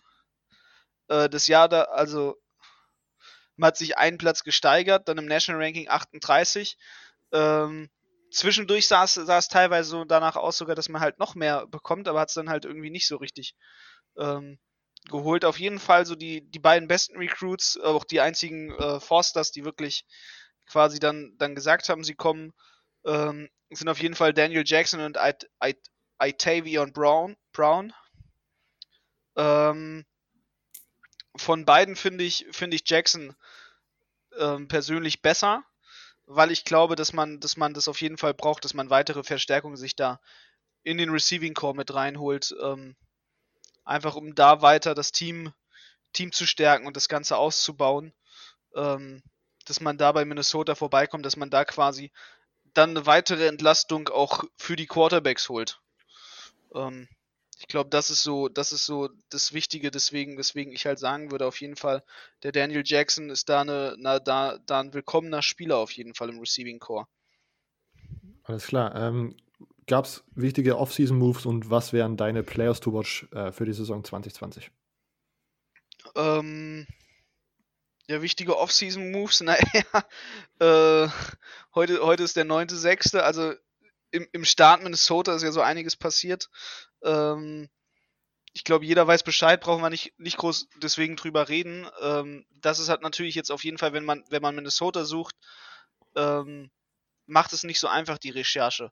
Aber ähm, auf jeden Fall, dass, dass man die Zusammenarbeit mit der Polizei gekündigt hat, wichtiger Move. so würde ich auf jeden Fall schon sagen. Ähm, ja, eigentlich, eigentlich ist alles, alles ganz cool bei denen so. Ähm, wenn man jetzt, wenn man jetzt quasi nur mal aufs, auf, auf Football guckt, ähm, dann ist da nicht wirklich viel passiert, weil man einfach, wenn man, wenn man ein gutes Jahr hat, dann muss man nicht viele Veränderungen machen. Es sei denn, man, man ist ein Team, das auf einmal dann alle Coaches abgeworben bekommt, damit die überall Head Coach werden. War aber nicht so bei Minnesota. Deswegen hat man eigentlich, eigentlich eine recht, recht starke Stabilität beibehalten im Team und ähm, muss halt einfach abwarten, was so weitergeht bei denen. Ähm, man muss halt mal gucken, so wie das, wie das wird. Ich glaube, wichtiger Move wird sein, dass man eine Medical, Medical ja, im, medizinischen Staff da äh, alle Hände voll zu tun hat und, und guckt, dass halt beide, beide Quarterbacks auf jeden Fall fit in die Saison gehen, damit man da eine richtige Competition hat. Ähm, dadurch, dass, dass das Spring Game ausgefallen ist, ist, ist meiner Meinung nach eigentlich der wichtigste Move noch gar nicht klar, nämlich wer wird der Starting Quarterback für dieses Jahr. Und ich glaube, das ist so das Interessanteste, worauf man bei Minnesota auf jeden Fall guckt. Bei Minnesota? Äh, ist, glaube ich, relativ sicher, dass Tanner Morgan da mhm. wieder. Ja. Äh, aber ich finde, ja, aber halt trotzdem, also ich finde für mich persönlich, also ich würde sagen, es ist trotzdem, trotzdem wichtig zu gucken, weil Zach Annex, der trotzdem äh, ein gewisses Standing hat bei Minnesota. Und ähm, da zu gucken, ist es trotzdem, also ich glaube persönlich, dass, dass es ein Quarterback-Battle gegeben hätte. Okay. Okay. Naja. Hot Take. Ja. ja. Ähm, dein Player to Watch für 2020? Äh, Tanner Morgan. Okay. Um, und wir schauen auf den Schedule. Was denkst du eher schwer, einfach? Ähm, was sind die Make-or-Break-Games und vielleicht auch Games für den Upset-Watch? Ähm, ja, wenn man, wenn man guckt, also da auch erstmal ersten beiden Games ganz entspannt, Florida Atlantic, Tennessee Tech. Ähm, dann wird es schon ein bisschen, bisschen, bisschen schwerer. Iowa, BYU, Maryland, Wisconsin, Michigan. Ähm, man merkt also, ich glaube, so das Make or Break ist schon in der dritten Woche gegen Iowa. Und ähm, da auf jeden Fall die Upside Watch würde ich so bei Wisconsin hinsetzen, wo man dann gucken muss. Wenn sie das machen, dann wird es eigentlich ganz gut laufen. Okay, ähm, Silvio, irgendwelche Ergänzungen? Ja, Imo hat nämlich eine richtig wichtige Sache vergessen. Und zwar gab es nämlich doch bei äh, Minnesota einen, größeren Coachingwechsel. Ähm, ich meine, ähm, äh, Kirk Chiarocco, der äh, Chiarocca, der, äh, der Offensive Coordinator, ist jetzt zu Penn State als, als Offensive Coordinator gegangen. Von daher, da wird man auf jeden Fall eine Veränderung vornehmen müssen, beziehungsweise hat vorgenommen. Ich meine, Mike Sanford Jr. kommt jetzt nicht zu verwechseln mit seinem Vater, Mike Sanford, äh, Mike Sanford Senior. Ähm, aber Mike Sanford Jr. war jetzt letztes Jahr ähm, bei Utah State Offensive Coordinator, davor Head Coach bei, bei Western Kentucky. Ähm, und zudem hat man auch jetzt Matt Simon, den äh, Matt Simon, den ähm, Wide Receivers Coach zum Co-Offensive Coordinator ernannt und zu äh, Joe Rossi als Defensive Coordinator auch noch ähm, Joe Harras, wie, wie heißt der nochmal? Joe Harasimiak, glaube ich, ähm, mhm. den, den DB-Coach zum, zu, auch zum Co-Defensive Coordinator ernannt. Ähm, also schon Coaching-technisch schon gab es da schon einige Wechsel. Ähm, vor allem halt keiner größer wahrscheinlich als der ähm, Offensive Coordinator Wechsel. Alles Sonst klar. eigentlich ähm, habe ich nichts anzubieten. Okay. Wir gehen, kommen zu meiner Frage. Kann Minnesota die Leistung vom letzten Jahr wiederholen? Sind wieder 10 bis 11 Siege drin und dieses Jahr vielleicht sogar das Big Ten Championship Game? Ähm, weil Immo Minnesota analysiert hat, kannst du wieder den Vortritt haben. Ja, ich glaube, ähm, dadurch, dass die Saison auf jeden Fall eine, eine gewisse Spannung mitbringt und auf jeden Fall ein starkes Schedule, ähm, sehe ich es dieses Jahr auf jeden Fall schwerer, ähm, dass man da mitspielt. Ich glaube, in der Conference kann man, kann man ganz gut natürlich oben weit mitspielen. Ich glaube, das wird auf Wisconsin drauf ankommen, ob sie es quasi auch zulassen ähm, mit, der, mit der Championship in der Conference. Ähm, ich glaube aber nicht, dass sie auf jeden Fall quasi um die ganze Big Ten spielen. Also ich glaube nicht, dass sie, dass sie ums Big Ten Championship Game spielen werden, weil sie einfach innerhalb der Big Ten auch dieses Jahr auf jeden Fall ein stärkeres Schedule haben als letztes Jahr. Beziehungsweise okay. eigentlich ja nicht. Also sie, sie haben aber durch die Teamwechsel und alles drum und dran, ähm, glaube ich, dass es dieses Jahr schwerer wird in der Big Ten generell. Okay. Ähm, und äh, Silvio, was denkst du, ist das Big Ten Championship Game dieses Jahr drin? Äh, ich ich würde schon sagen, ich meine, man hat jetzt ja nicht so riesige Verluste gehabt. Ähm, ja, ist jetzt halt die Frage, wie der Offensive Coordinator Wechsel sich äh, darauf ja, auswirkt, aber aktuell würde ich eher sagen, die können da auf jeden Fall schon nochmal mitspielen. Vor allem, weil wir ja vorhin gesagt haben, dass wir uns, dass wir denken, dass Wisconsin einen kleinen Rückschritt machen kann, auch wenn er am Ende wahrscheinlich nicht so groß sein wird, wie manche andere denken. Okay. Ähm, dem würde ich mich tatsächlich so anschließen. Ich sehe die tatsächlich dieses Jahr relativ weit vorne und ich habe auch das Gefühl, mit Tanner Morgan, Rashad Bateman ist da ein Wide Receiver, der ja nochmal zurückkommt, der letztes Jahr über 1000 Yards gefangen hat und ziemlich, ziemlich gut performt hat. Ähm, habe auch hohe Hoffnung für Minnesota, dass sie dieses Jahr da nochmal nicht, zumindest, ja, keine Ahnung, ob sie nochmal einen draufsetzen, aber auf jeden Fall äh, wieder gut mit dabei sind. Ähm, wir kommen jetzt wieder zurück zu Silvio. Und zwar hast du noch die Nummern 4, 5 und 6 zur Auswahl. Dann nehme ich doch die Nummer 6. Die Nummer 6. Wir sind bei den Iowa Hawkeyes Dritter in der äh, Division mit einem Conference Record von 6-3 und einem Overall Record von 10-3. Let's go. Okay, Iowa. Iowa, immer ein Team, das bekannt ist für sehr, sehr gute O-Line. Ähm, und so war es auch dieses Jahr wieder mit Tristan Wirfs ja einen einen hohen Draft-Pick gehabt ähm, und auch AJ Epinesa, gute Spieler auf jeden Fall im Team gehabt. Ähm, wird sich nächstes Jahr einiges ändern, äh, spielertechnisch, aber wir blicken erstmal wieder auf den Schedule von letztem Jahr. Ja, Highlight-Spiel ist jetzt ein bisschen schwieriger zu finden als das Lowlight-Spiel. Schauen wir erstmal eher aufs Lowlight-Spiel. Deshalb, äh, man hat drei Niederlagen nur gehabt, was natürlich exzellent ist. Also allgemein kann man sagen, war eine sehr, sehr gute Saison letztes Jahr. Ähm, ich glaube, da wird auch jetzt nicht wirklich jemand widersprechen.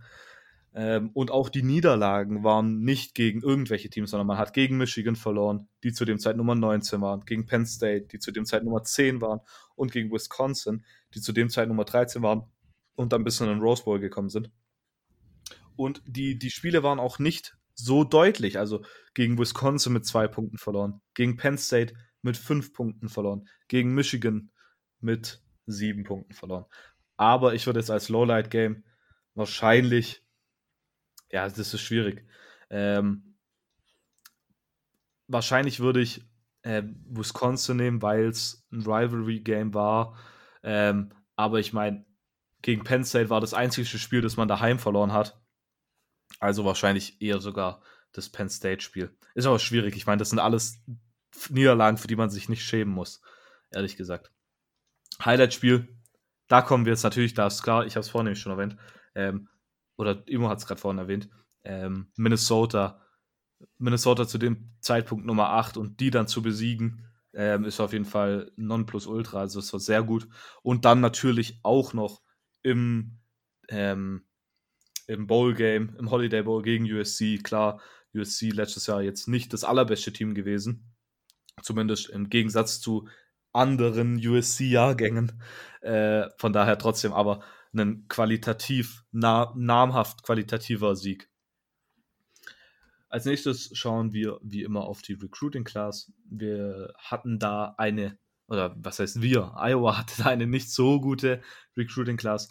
Man hatte die Nummer 8 in der ähm, Big Ten ähm, und die Nummer 35 national. Aber ich meine, im Jahr davor war es auch nicht viel besser. Da hatte man die 41 national.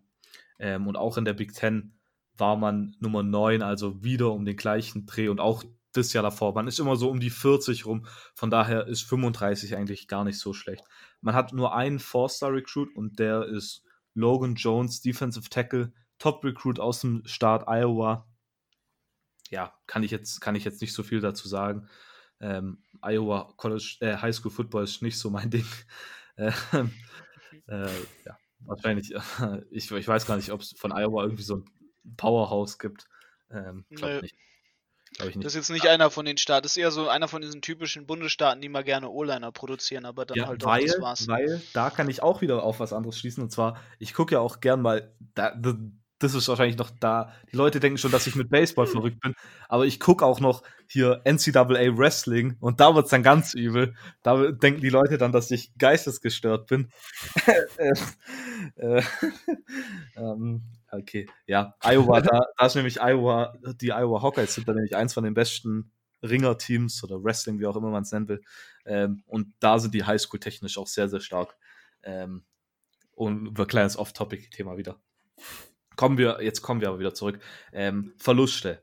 Man verliert, ich habe es vorhin schon erwähnt, äh, Left Tackle Christian Worths und was wahrscheinlich in dem Sinn auch wahrscheinlich mindestens gleich so dramatisch ist, dass man mit Quarterback Nate Stanley einen, einen Quarterback verliert, der in den letzten Jahren immer wieder gute Leistungen für Iowa gebracht hat.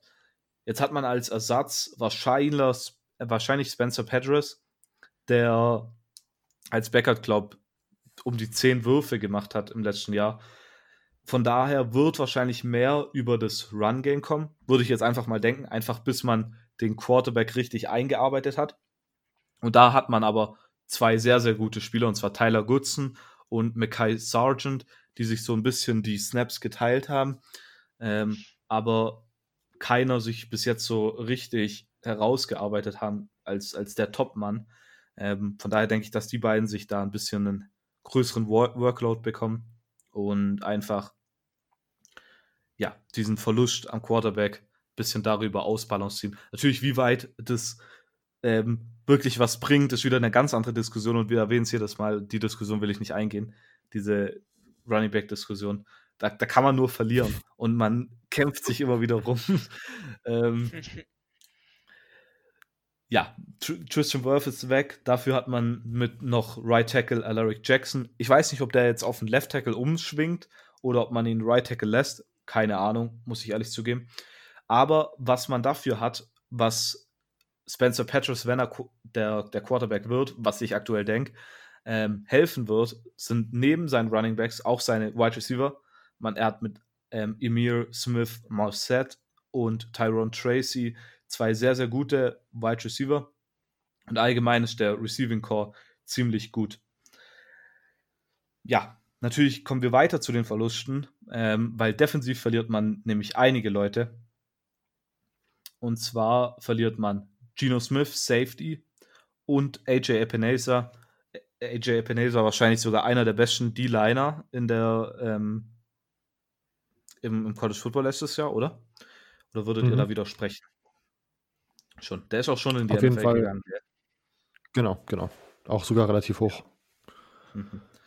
Zudem verliert man auch noch mit äh, Christian Welch, den Welsh, Welch, wie auch immer, äh, dem, dem Leading Tackler und Cornerback Michael Ojemudia und Lineman Cedric Lattimore und Brady Rife, Reef, Rife ähm, sind beide Spieler, äh, sind alle Spieler, die ihre Eligibility ähm, ja, nicht mehr haben und dadurch auch kommenden Jahr nicht mehr spielen können. Ja, dann blicken wir direkt auf das kommende Jahr. Natürlich wir, wir haben, sagen das relativ häufig, Iowa State und Iowa sind bei denen daheim sehr, sehr schwierige Spiele. Also eigentlich einfache für Iowa, wenn man so die Logik so drehen will. Ähm, und da ist natürlich für meine Spartans ziemlich schlecht, dass die da hingehen, aber ich meine, von Michigan State erwartet man nächstes Jahr sowieso nicht so viel. Deshalb würde ich sagen, ein Spiel ist auf jeden Fall at Minnesota, das ziemlich interessant sein wird und daheim gegen Iowa State. Rivalry, immer was, was sehr Interessantes. Ähm, und dann die Spiele, die schwierig sind, sind at Ohio State und at Penn State und das direkt hintereinander. Also man spielt in, am 10. Oktober gegen Ohio State in Columbus und dann am 17. Oktober gegen Penn State in ähm, Pennsylvania. Das wird auf jeden Fall sehr schwierig und dann am Ende nochmal gegen Wisconsin auch ein sehr schwieriges Spiel. Aber allem allem würde ich eigentlich sagen, ja, das ist jetzt, okay, das ist tatsächlich schwer einzuschätzen. Ähm, es ist kein leichter Schedule. Vor allem dadurch, dass die schwierigen Spiele halt schwierig liegen. At Ohio State, at Penn State, wären die beiden Spiele at Iowa, dann wird das wahrscheinlich anders aussehen. Ähm, auch wenn ich aktuell jetzt mal sagen würde, dass ich nicht glaube, dass beide Spiele gewinnen können. Vor allem gegen Ohio State ist ein bisschen Longshot. Äh, ja, so äh, für mich ein ganz komischer Schedule. Auf der einen Seite, wie gesagt, gute Spiele, man spielt daheim gegen Iowa State, ähm, aber halt auch diese zwei Spiele gegen Ohio State und gegen Penn State machen, glaube für mich diesen Schedule einfach so viel schwerer. Und dadurch, dass die auch direkt in der Mitte von dem Schedule drin stehen, blickt man da immer direkt als erstes drauf. Und daher ist es schwierig einzuschätzen. Okay, äh, Imo, irgendwelche Iowa-Ergänzung? Mm, bis, bis jetzt nicht. Ähm, Silvio, wie groß würdest du den Schaden einschätzen, den der ja, Rassismus-Skandal, nenne ich es jetzt mal, äh, verursacht hat, der vor ein paar, ja, ich weiß nicht, der in letzter Zeit stattgefunden hat, um nochmal äh, Leute vielleicht direkt einzuführen in die Thematik äh, mit den ganzen Protesten, die jetzt ja gerade in Amerika stattfinden, haben jetzt mehrere Iowa, eh, ehemalige Iowa-Spieler ähm, auf Instagram und auf, äh, auf den Social Media Plattformen gepostet und haben das öffentlich gemacht, dass der Strength and Conditioning Coach von Iowa wohl des Öfteren irgendwelche äh, rassistischen Beleidigungen, rassistischen, äh, was auch immer, irgendwelche, irgendwelche rassistischen Scheiß sozusagen zu den Spielern gesagt hat. Ähm, und er wurde jetzt mittlerweile, glaube ich, auch auf, keine Ahnung, auf so eine Liste gesetzt, gefeuert oder auf Administrative Leave oder wie das auch mal heißt. Ähm, also Quasi wir das gefeuerte Netz ist das. Genau. Genau. Und er war ja auch so einer der, also ich glaube sogar der meistbezahlte Strength and Conditioning Coach im College Football, was ich äh, krass fand. Ähm, Silvio, was denkst du, wie groß wird da die Auswirkung sein? Denkst du, dass man das in den nächsten Recruiting-Klassen tatsächlich auch irgendwie sehen kann, dass das hm, irgendwie eine Auswirkung hat, eine negative? Ähm, das ist schwierig einzuschätzen, allgemein, würde ich mal sagen. Ähm, ich glaube, dass es vor allem jetzt recruiting-technisch weiß ich echt nicht, wie, wie, wie das, was das von der Aus ähm, für, eine, für eine Konsequenz hat. Ich meine, wir hatten so in dieser Form vom Protest und dass das so rausgekommen ist, glaube ich, jetzt keinen richtigen Vergleichswert, an den ich mich auf jeden Fall mal erinnern könnte. Ähm, vor allem jetzt so in der, in der jüngeren Vergangenheit. Ähm, wird aber wahrscheinlich sogar eher schätzen, dass das tatsächlich einen kleinen negativen Ein, ähm, ein, ja, Einschnitt haben kann oder einen negativen Effekt haben kann. Ähm, ich bin mal eher gespannt, ob, ob Iowa da irgendwie durchzieht und vielleicht sogar einen Headcoach rauswirft, was ich nicht mir gerade aktuell echt nicht vorstellen kann. Ich meine, wie lange ist Kirk Ferentz da jetzt schon Headcoach? Über 20 Jahre auf jeden Fall. Ja. Ähm, also das kann, so, das kann ich mir auf, bei besten Fall nicht vorstellen.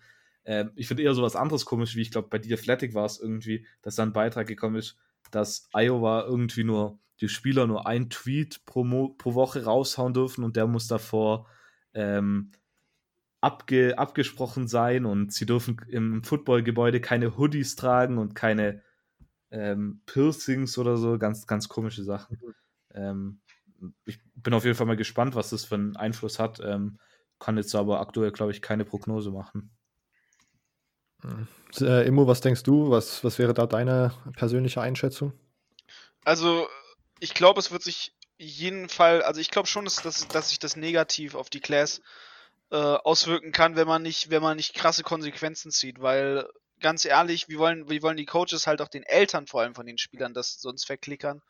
Und, und ich glaube auch der, der Head Coach steht da in der Schuld, also da, da kannst du dich nicht rausreden. So, dass, dass du so quasi einen, einen auf den tust. Äh, ja, davon habe ich ja nichts gewusst, hat mir ja nie wer gesagt. Also das, das glaube ich halt nicht. Ähm, so, das, das würde ich halt nicht abkaufen und dementsprechend, ich glaube, da wird man schon, schon Konsequenzen ziehen müssen. Ich glaube nicht, dass man den Headcoach rausschmeißt. Ähm, aber ich glaube, es muss halt ein struktureller Wandel stattfinden innerhalb, innerhalb des Teams und des ganzen Athletic Departments, damit man das vernünftig aufarbeitet, dass auch, auch die Leute in Iowa sagen können, okay, man merkt, es ändert sich was, man merkt, ihr wollt auch was dran ändern. Und ähm, wenn das nicht innerhalb des Football Departments passiert, dann sehe ich es auch nicht, dass da halt krass auch, also dass, dass ich das sonst wieder positiv aufs, aufs Recruiting umschlagen kann und sagen da Recruits, hä, Iowa, nee, äh, lieber nicht. Hm. Vor allem halt äh, African American Recruits oder auch mit anderen äh, Hintergründen. Ja, also, ja, dem würde ich mich tatsächlich auch so anschließen. Ich weiß, äh, keine Ahnung, ob man das, man kann das ja auch nicht mehr so vergleichen mit irgendwie äh, Louisville-Klassen, wo dann auf, oder, oder Maryland-Klassen, wo dann ja irgendwie rauskam, wo dann, dass die Coaches irgendwie so weirde Practices gemacht haben, wo sie irgendwie die Spieler bis zum äh, Unmächtigwerden getriezt haben oder sowas oder diese ganzen. Bis zu einem Tod sogar. Bei, ja. bei, bei ähm, Maryland. Maryland, ja. Also ich, ja, das, ja, keine Ahnung, aber ich finde das auch, die Rausrede von Head Coaches, wenn einer aus seinem Staff irgendeine Scheiße baut und die erste Antwort, ja, sorry, aber das habe ich nicht mitbekommen, das ist wirklich immer, ich finde das so ekelhaft einfach als Ausrede zu nutzen, weil wirklich so solche College Coaches, das sind wirklich einfach die größten Kontrollfreaks, die immer, die in ihrem Programm wissen, was A und B machen und dann solche, oh, das finde ich immer sehr, sehr unangenehm, sowas zu sagen, weil ich mir das einfach nicht vorstellen kann, dass man das nicht mitkommt. So, wenn man Ewigkeit mit jemandem zusammenarbeitet, dann keine Ahnung. Also das finde ich immer sehr, sehr dubios und sehr fragwürdig, solche, solche Entschuldigungen rauszuhauen. Ähm, ja, und mal schauen. Ich kann mir, also es wäre auch absolut verständlich, wenn sozusagen das einfach für Recruiting technisch sehr, sehr schlechte äh, Nachwehen hat für, für die Iowa Recruiting Classes. Okay. Ähm, wir gehen weiter. Ähm, Emo ist wieder dran, stimmt's? Ja. Jo, jo, jo. Du hast die Nummern 4 und 5 ähm, und kannst eine ausführen. Nehme ich mal die 4. Die 4. Wir sind bei den Northwestern Wildcats, der siebte in der Western Division mit einem Conference Record von 1-8 und einem Overall Record von 3-9. Yes ein Team, äh, das, ich, das ich ab und zu mal verfolge. Ähm, ja, ein Team, das trotzdem recht schlecht ist. Äh, man wetteifert dann ja doch ganz gerne mal mit Rutgers äh, darum, wer, wer, wer der schlechteste in der, in der Big Ten ist. Ähm, ja, hui, ne? Also, äh, was, was ist das Highlight-Game? Ich würde sagen, dass man Illinois besiegt hat am Ende des Jahres äh, weil damit doch dann irgendwie keiner mehr gerechnet hat. Äh, man hat ja sonst nur gegen, gegen Group of Five Teams ja halt äh, gewonnen und ich würde sagen halt, also das, das Lowlight ähm, vom Ganzen ist, würde ich sagen, gegen Stanford, weil man so einen auf Battle of the Brains so verloren hat, weil Northwestern ist ja doch schon dafür bekannt, eine akademisch sehr anspruchsvolle Uni zu sein. Äh, dementsprechend sehe ich das einfach mal so als, als die Niederlage so nach dem Motto Ehrverletzung. Ähm, dass man da nicht schlauer war, haha. Ähm, das kann ich so zum, zum, zum Schedule sagen. Also es ist eine durchwachsene Saison, nicht wirklich gut gelaufen. Ähm, ja, muss man, muss man besser machen. Ne? ähm. Wenn wir aufs Recruiting 2020 äh, schauen, wie ist deine generelle Einschätzung? Was ist der wichtigste Incoming Freshman? Ähm, ja, Northwestern Recruiting technisch. Ähm, äh, es geht, ne? Also es ist, es ist halt ähm, schwer, weil einfach, man muss, man muss halt sehen, man ist äh, Rang 11 in der, in der Big Ten. Ähm, so nach dem Motto, ach, zum Glück wenigstens nicht letzter, da hat man also ein bisschen was hinbekommen. Und was, was ich daran interessant finde, ist halt, also wenn man, wenn ich jetzt hier aus, von 24-7 zumindest aus Ranking schaue, dass sie halt nur 17 Commits haben. Bestimmt haben sie mehr, wenn man auf die Website guckt, aber nur 17, 17 gerankte und gelistete Commit, äh, Commits. Und dabei sticht halt heraus, dass man halt, halt trotzdem geschafft hat, einen Forster sich zu holen, dass man in der O-Line ein bisschen Verstärkung holt. Peter Sokronski ähm, aus Illinois, ähm, der zur Northwestern committed hat, wo auch am Recruiting schon, schon klar wurde, dass der halt auch auf eine akademische Uni anscheinend möchte. Ähm, und da auch dann wirklich ein Spieler übrigens hat, der auch im All-American Bowl Game war, also wirklich da eine, eine unglaublich starke Verstärkung, aber ansonsten, ja, ansonsten ist natürlich trotz allem ein bisschen kritisch, nur National Ranking 47, Big Ten Ranking auf der 11. Ähm, man merkt, man hat trotzdem einen Sprung im Recruiting nach vorne gemacht und ich glaube, das ist ein sehr positives Zeichen, dass man, dass man bei Northwestern trotz allem bemüht ist, nach vorne zu kommen und, und den Schritt nach vorne zu machen und quasi ein besseres Team zu werden. Und äh, da muss man mal gucken, ob sie vielleicht der, der ein oder andere Recruit so sich, sich dazu noch zu einem Spieler entwickelt, wo du sagst, oh, okay, wo kommt der denn her? Ähm, muss man einfach mal schauen. Auf jeden Fall, was halt, was halt auch auffällt, ist halt, dass sie ähm, viele, sagen wir mal, stabil gebaute Spieler sich geholt haben. Also viele mit einem mit massigen Bild. So, also große, stark gebaute Spieler. Okay. Ähm, was ist, gab es interessante Offseason-Move und was ist deine, was sind deine Players to watch 2020? Ähm, ja, in der Offseason hat sich natürlich ein bisschen was bei denen verändert, einfach ähm, gegeben dadurch, dass man sich anpassen muss. Ähm, Ansonsten hat man eigentlich ganz, ganz versucht, bei auch, also bei Northwestern halbwegs stabil zu bleiben. Ähm, was glaube ich ähm, einfach daran liegt, dass man dass man ein bisschen konstant behalten möchte. Natürlich mal den Offense Coordinator ausgetauscht, aber ansonsten äh, Pat Fitzgerald geht in seine 15. Saison als Head Coach, Mike Hank Hankwitz geht in seine 13. Saison als Head Coach. Jetzt mit Mike Badgekin äh, hat man hat man mal wen von außerhalb reingeholt, quasi also den alten Offense Coordinator von Boston College. Ähm, hat man sich dazu geholt. Ich glaube, so das ist das ist die interessanteste Veränderung, wie sich das auch auf die Offense auswirken kann. Ähm, da muss man einfach mal abwarten, wie das da wirklich draus wird. Ich glaube, das Wichtigste für Northwestern wird sein, ähm, sich im Quarterbacking zu stabilisieren. Das hat man letzte Saison daran vor allem gemerkt, dass man ja eins, zwei, drei, vier Starting Quarterbacks über die Saison verteilt hatte. Ähm, da ist einfach ein Problem. Wenn man da keine Stabilität reinbekommt, dann wird das auch wieder nichts. Ähm, mal schauen, wer es wird. Äh, das wird auf jeden Fall ja auf jeden Fall eine spannende Sache einfach gegeben, dadurch, dass man halt noch nicht so richtig äh, rausgefunden hat, wer es denn wirklich sein soll und man jetzt natürlich auch gar keinen Einblick da reinbekommen kann, äh, wer es sein soll. Okay. Ähm, wenn wir auf den Schedule 2020 schauen, was ist deine Generaleinschätzung? Etwas schwerer, leichter, Make-or-Break-Games, was sind die Games für deinen Upset-Watch? Mm, also sie haben ein leichtes Game zum Anfang, Michigan State. Ähm, Nein, also das, das oh, wird natürlich... Das könnte, das könnte so richtig schönes Spiel irgendwie 7 zu 3 werden oder, oder das 3 ist, zu 6. Ist, äh, ehrlich gesagt ist das, das so ein bisschen mein Upside-Watch-Game, weil ich, weil ich eigentlich damit rechne, dass äh, wenn man bei Michigan State spielt als Northwestern, dass man gegen Michigan State verlieren wird. Upside für ähm, den Geschmack des guten also, Footballs. Ja,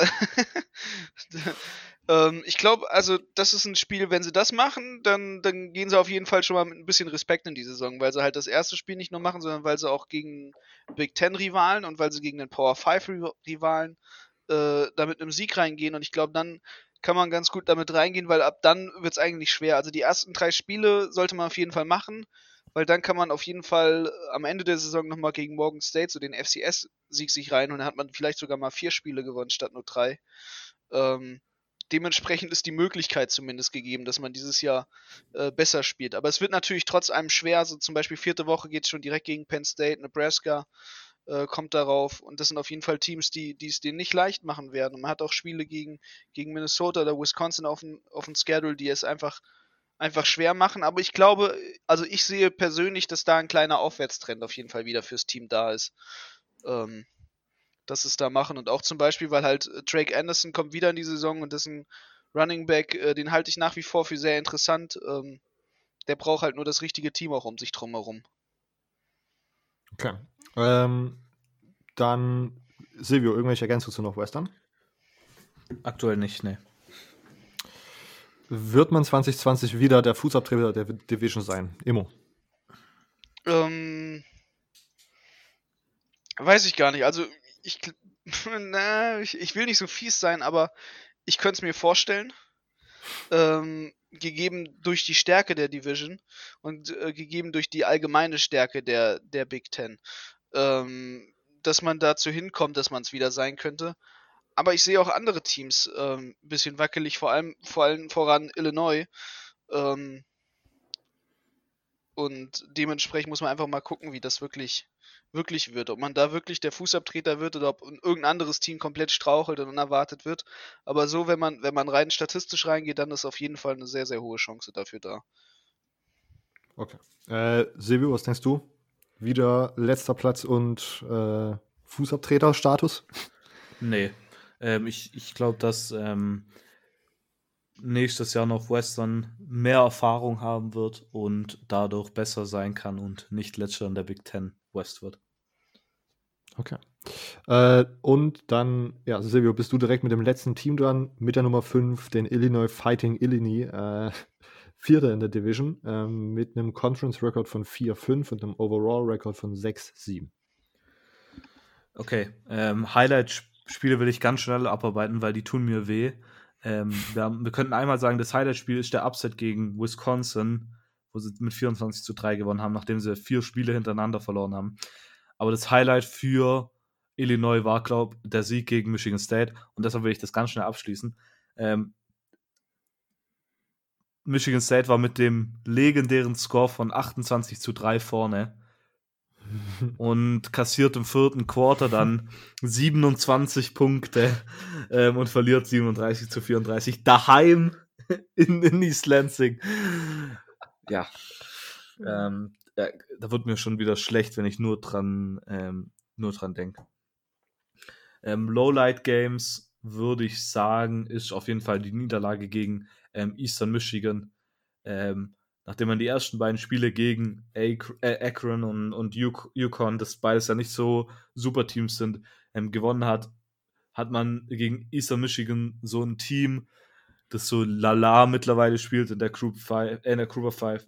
Von daher ähm, würde ich sagen, war das dann das Lowlight Game, weil da hätte man eigentlich schon noch einen Sieg holen müssen. Äh, genau, schauen wir aufs Recruiting. Da sah es schlecht aus, kann man nicht anders sagen. 88 national, 14, also letzter in der Big Ten. Das Jahr davor war man 53 national, aber trotzdem nur Platz 13 in der Big Ten. Also allgemein läuft das beim Recruiting nicht so ganz. Und das, obwohl man mit Lovie Smith eigentlich so einen namhaften Headcoach hat. Natürlich jetzt ein Headcoach, der ähm, nicht immer so gut war, vor allem in der NFL. Ähm, aber trotzdem, ich meine, das ist so ein namhafter Name. Normalerweise denkt man da mal, dass die gut recruiten könnten. Hm. Aber ist nicht so. Ähm, bester Recruit war James Franchi, Wide Receiver Nummer 406, national 67. Ähm, der Nummer 67 Wide Receiver kann ich, kann ich dir nichts dazu sagen. Vielleicht eher was anderes, was interessant ist, und zwar ähm, einer von den Transfers, die ge gekommen sind, ist ähm, Brian Hightower, Wide Receiver von Miami, ähm, war ein ehemaliger Four-Star-Recruit. Ähm, vielleicht jemanden, der ja eine schwächelnde ähm, Offense von letztem Jahr ein bisschen unterstützen kann. Quarterback-technisch sieht eigentlich, sollte es nicht so schlecht aussehen. Ich meine, Brandon Peters ist ein guter Quarterback, ist ja von Michigan gekommen als Transfer und war eigentlich auch relativ solide in seinem ersten Jahr mit 18 Touchdowns. Hm, aber trotzdem, ganz gesehen war das offensiv nicht so gut. Ich meine, wir schauen mal kurz drauf, wie viele Leute im nächsten Jahr zurückkommen von Illinois. Wo habe ich es? Hier. Es kommen defensiv nur fünf Leute zurück, dazu kommen wir gleich. Ähm, aber offensiv kommen neun von elf Leuten zurück. Jetzt ist das natürlich, könnte man denken, wow, cool, es kommen so viele Leute zurück. Aber ich meine, gleichzeitig hatte man halt die Nummer 116 Offense in Yards per Play. und ob das dann so gut ist, wenn die neun zurückkommen, äh, natürlich sind die dann wahrscheinlich mit ein bisschen mehr Erfahrung und so. Äh, aber trotzdem, ich meine, man muss das immer so ein bisschen, ein bisschen äh, relativ sehen. Ich meine, nur weil viele Leute zurückkommen, heißt es nicht immer, dass es gut ist. Ab und zu will man am liebsten, dass niemand zurückkommt. ähm, einfach einen, einen, kompletten Neustart. Ähm, also, das Returning Production Ranking muss man eigentlich mal komplett neu denken, wenn man ja, so unter diesem Aspekt anschaut. Genau. Ja, das, das ist, da hast du ganz, ganz deutlich recht. Ähm, Vielleicht kann irgendein da Data-Nerd nochmal irgendwie Returning Quality Production oder sowas äh, an Das wäre mal, was. Das wär was. Ja. Ich, wenn Peter zuhört, ähm, wo ich mir nicht sicher bin, Peter ist mittlerweile der A-Experte. Der macht ziemlich viel mittlerweile mit A. Äh, von daher könnte der das mal machen. Oder wenn in, in, spätestens in den Sommerferien mache ich das. Äh, Probiere ich das. Und wahrscheinlich gibt es das schon. Ähm, ja, zum Beispiel Michigan State kriegt auch sieben offensive Leute zurück. Da will ich am liebsten, dass äh, vielleicht zwei, drei Leute zurückkommen. ähm, gut. Äh, man, man verliert offensiv von den Spielern, die man verliert. Da ist zum Beispiel mit Reggie Corbin und Drew, äh, Drew Brown gleich zwei Running Backs weg, die man verliert. Dafür behält man die Offensive Line, die wahrscheinlich nächstes Jahr ein bisschen ja, erfahrener ist und dadurch besser sein könnte. Und zudem, was wichtig ist, man bekommt den Nummer 1 Receiver zurück. Den Namen werde ich jetzt zu 100% falsch aussprechen. Josh Iamotor Bebe. Ima, Imator Bebe. Ja, das war mein Versuch bei dem Namen. Ich weiß nicht. War ja lang ähm, verletzt. Ich finde es immer so geil. Silvio hat irgendwie immer die übel schwer äh, auszusprechenden Namen und ich fände es ja. nice, wenn irgendjemand mal alle Episoden einfach nochmal durchführen könnte und so einen Supercut mit allen komplett falsch ausgesprochenen Namen. Manch, manche Teams haben ja manchmal so eine Ausspracheregelung auf ihren Rosters extra. Ich, ja, ich gehe zwar schnell auf den Ilni-Roster, um zu gucken, ob sie es haben, aber ich könnte davon, ich, ich wette, sie haben es nicht. So, genau dann, wenn man es braucht, haben die Teams meistens das nicht. Das ist halt die, die richtig tiefe ähm, Vorbereitung da. So weit tue ich mich auch. Die Lautsprache nochmal. Ja. Defensiv bringen sie, wie, wie ich gerade vorhin schon erwähnt habe, nicht so viele Leute zurück. Ähm, zum Beispiel zwei wichtige Spieler, die man verliert, sind äh, Dele Harding und Oluvole Betiku. War sicher schon wieder falsch. Oh Mann. Oh, ja. Du, du suchst dir das, du gehst zu 100 Prozent. Robert, ich, ich sehe dich in meinem Kopf gerade bei der Vorbereitung. Oh, hier, im Silvio gebe ich das Team, weil, guck mal, da sind die ganz, ganz schwierigen Namen drin. Ich, das machst du zu 100 Prozent. Mhm. So, jetzt kommen ein paar Namen, die ich aussprechen kann. Weil ähm, zurückkommen Jake Hansen, Linebacker, Sidney Brown, Safety und Nate Hobbs, Cornerback. das sind ähm, Spieler, die ja im nächsten Jahr auf jeden Fall defensiv wichtige Spieler sein werden und Spieler, die ich zu, zu dem aussprechen kann. Ähm, schauen wir jetzt mal ähm, auf den Schedule von nächstem Jahr. Da hat man am Anfang erstmal drei Spiele, die man definitiv gewinnen kann, gegen Illinois State, Yukon und Bowling Green. Dann spielt man at Rutgers. Ja, Rutgers wird dieses Jahr wahrscheinlich nicht viel besser sein, aber dazu kommen wir noch ähm, nächste, nächste Woche oder in den kommenden Wochen. Ähm, und allgemein würde der Schedule eigentlich nicht so schlimm aussehen. Ich meine, die schwierigen Spiele sind at Nebraska wahrscheinlich noch, at Wisconsin, dann spielt man daheim gegen Iowa, daheim gegen Minnesota, daheim gegen Purdue, daheim gegen Ohio State, auch wenn ich bei besten Willen nicht vorstellen kann, dass ähm, die das irgendwie gewinnen. Oder der Schedule sieht nicht schlecht aus, aber ich meine, das Team ist halt nicht, nicht das Beste. Äh, ja, immer irgendwelche Ergänzungen zu Illinois? Also, ich hab's Imato Baby. Okay. Das ja, ist die richtige Aussprache. Ich glaube, ja. du warst nicht so weit entfernt. Ne. Imato Baby. Ich habe gerade einmal reingeschaltet, äh, hier Big Ten Network, vorgespult, geguckt. Sie meinten, Imato Baby ist die richtige Aussprache. Perfekt.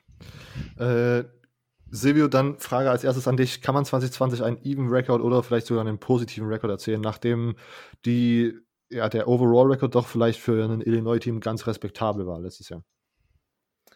Ja, also wenn man mal beachtet, dass das Team halt offensiv letztes Jahr nicht wirklich stark war, kann man schon davon ausgehen, wenn die da offensiv jetzt nochmal einen Schritt nach vorne machen, das definitiv halten können, ähm, wenn sie die defensiven Verluste ausgleichen können.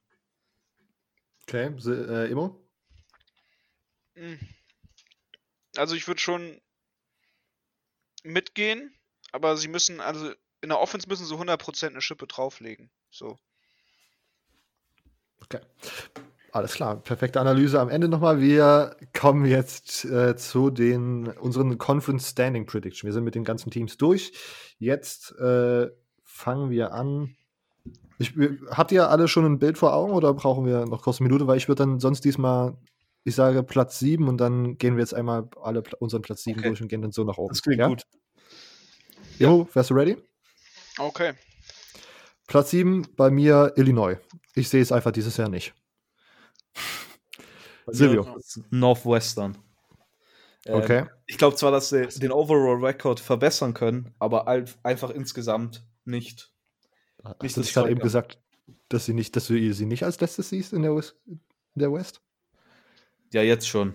Ich habe mich versprochen. Okay. ich meine, die, die, schenken sich da unten nicht viel, die Teams. Ja. Okay. Das wird so ein, so ein Dogfight so da unten. Ja. Ähm, ich habe äh, Illinois. Okay. Ähm, Nummer 6. Ähm, ich gehe mit Nebraska. Ich habe, also ich irgendwie ich bin mir nicht ganz sicher, dass ich diesen Tweet gelesen habe. Also nochmal Fact-checken, bevor ihr mir das glaubt. Aber ich glaube, irgendwie 14 Transfers, seitdem die Saison vorbei ist. JD Spielman, der beste Receiver. Adrian Martinez, ich habe letztens irgendwo so ein äh, Nebraska Offensive Analyse-Video gesehen und da ist mir nochmal aufgefallen, wie scheiße der manche Bälle einfach wirft. Äh, ich mag Nebraska nicht. Ich gehe mit Nebraska auf 6. Silvio? Ähm, ich gehe mit. Oh, das ist jetzt natürlich schwierig. Ähm, boah. Immo, mach du mal zuerst kurz. Okay. Ja, ich gehe mit Northwestern. Okay. Äh, dann gehe ich wahrscheinlich hier jetzt noch mit Illinois, aber ich glaube, dass sie diesen Even Record halten können und einfach die anderen Teams sich verbessern. Äh, Nummer 5 ist dann bei mir Northwestern. Ich glaube, die können tatsächlich nochmal eine Schippe drauflegen. Ähm, ziemlich gute Coaches, auch wenn das letztes Jahr ziemlich halt nicht so aussah. Man kann es, aber immerhin ein Jahr davor waren sie äh, sozusagen im Big Ten Championship Game. Sollte man vielleicht nochmal mit dabei haben. Ich glaube, Northwestern ja, ist auf Platz 5 diesmal ganz gut aufgehoben. Silvio? Ähm, bei mir kommt als nächstes Nebraska aus den Gründen, die du eigentlich auch genannt hast, Robert. Immo. Ja, Nebraska. Nummer 4 ist bei mir Purdue. Äh, Rondé Moore, ich weiß zwar immer noch nicht so richtig, wer da zu, wer ihn treffen soll, weil alle Quarterbacks, sage ich mal, jetzt nicht äh, einen Qualitätssiegel bekommen haben, die sie da letztes Jahr spielen durften. Mal schauen, ob man da irgendwas äh, bannern kann, aber Silvio hat ja gesagt, er Purdue hat auch tatsächlich neben Rondé Moore noch äh, ein paar andere talentierte Spieler in der Offense. Ähm, ich sehe Purdue auf Nummer 4. Silvio. Ich habe auch Purdue auf Nummer 4. Gleiche Punkte wie du, eben weil Rondell Moore auch wieder zurück ist. Ähm, die Frage ist halt wirklich die Quarterback-Position. Ähm, wenn sie das hinbekommen, dann könnte es sehr gut laufen. Imo? Mm, ja, ich würde mit Purdue gehen. Also Consensus Number 4 ist Purdue. Äh, wir kommen zum Siegertreppchen auf. Nummer 3 habe ich dieses Jahr Iowa. Ähm, keine Ahnung, ist einfach so ein Team, was jedes Jahr einfach ziemlich gut ist. Äh, Defensive müsste sowieso stehen und offensiv war da die ganzen Jahre nicht viel zu sehen, aber äh, ich weiß gar nicht, kommt Nate Stanley nochmal zurück oder war das ein Abgang? Ich schon wieder vergessen. Nate Stanley ist im Draft weggegangen. Ja, ist ein, ja. Okay, aber keine Ahnung, in Iowa ist auch ein Team, was einfach keinen Quarterback braucht. These. Silvio. Ähm, ich habe auch Iowa an Nummer 3. Ähm, ja, der, der Verlust von Nate Stanley und einigen Spielern wird man merken, ähm, aber es wird trotzdem zum Platz 3 reichen. Imo? Ähm, Iowa, aber halt natürlich mit Vorbehalten. Ähm, man muss halt einfach jetzt die ganze Entwicklung, die da gerade erst jetzt so neu aufgekommen ist, äh, trotzdem noch ein bisschen abwarten, was da passiert. Ähm, je nachdem, wie stark das dem Team auch schaden wird. Ja. Ähm, ja. Ich meine, ich habe das tatsächlich jetzt die Tage nochmal gelesen, um nochmal kurz, ganz kurz auf das Thema zurückzukommen. Äh, es gab ja jetzt schon einen Kommentar von Brennan Eagles, dem, dem jetzt namentlich Number One Receiver in Texas, dass er sozusagen einen Holdout machen möchte. Und ich habe irgendwie einen Podcast gehört gehabt, wo gesagt wurde, dass vermutet wird, dass es tatsächlich bis die Saison anfängt noch zu anderen Spielern kommen könnte, die da ein Jahr so oder ja, streiken sozusagen und ein Jahr einfach irgendwie aus Protest aussitzen. Ähm, bin mal gespannt, ob das vielleicht auch, ob, ob da Iowa von betroffen sein wird, bei, weil, weil es bei denen ja sozusagen noch mal eine Ecke schlimmer ist als im Gesamtbild von, von Amerika, sag ich mal. Ja. Okay, Nummer drei sind wir jetzt durch. Wir sind jetzt bei Nummer zwei, oder? Ja. ja. Wisconsin ist bei mir Nummer zwei. Äh, wie gesagt, ich denke, sie machen dieses Jahr einen kleinen Schritt zurück, aber auch wie wir mit der Stolle schon besprochen haben, äh, Wisconsin ist einfach so ein Team, was äh, bei denen heißt dann Rebuilding einfach, dass die ein oder zwei Niederlagen mehr haben und dann haben die halt kein, dieses Jahr kein Number One Running Back, irgendwie, sondern irgendwie ein Committee, was äh, ähnliche Jahrzahlen wie, äh, wie Jonathan Taylor an den Start bringen kann, wegen guter O-Line, wegen guten Scheme. Ähm, Wisconsin ist bei mir dieses Jahr auf zwei. Silvio. Ich habe ähm, an Platz zwei Minnesota aber ich glaube, dass zu meinem Nummer 1 Team, was jetzt nicht mehr eine große Überraschung ist, sich nicht viel schenkt. Also die könnte man echt hin und her schieben. Also ich glaube aber einfach Wisconsin, ähm, ja, das ist einfach nur, nur ein Gefühl. Ich kann es gar nicht richtig belegen. Ja. Äh, Emo? Ähm, ich glaube, Minnesota wird's. Okay. Dann jetzt mein kleiner Upside-Pick. Ich weiß, offensiv kommt schon ziemlich viel Qualität zurück. Ich weiß, man hat, äh, oh Gott, wie hieß der andere Receiver? Rashad Nicht Rashad Bateman. Bateman. Der Sellers, der kommt zurück. Und dann hat der Leading Receiver, der hat noch irgendwie 100 Yard mehr und der ist, glaube ich, in den Draft gegangen. Tyler Johnson? Kann ich glaube, Tyler Johnson. Ja. ja äh, und auch defensiv sind da ein paar Leistungsträger abgegangen, aber ich äh, sehe Minnesota wieder gut. Ich weiß nicht, ob sie wieder diesen guten Rekord von 11-2 hinbekommen, aber weil ich die ganze äh, West dieses Jahr so ein bisschen schlechter sehe, kann ich mir auch vorstellen, dass Minnesota vielleicht so einen kleinen Schritt zurück macht, vielleicht ein Spiel mehr verliert, aber trotzdem immer noch über Wisconsin äh, reinkommt ins Ziel dieses Jahr und deswegen auf Platz 1 kommt. Okay, Nummer 1, Silvio.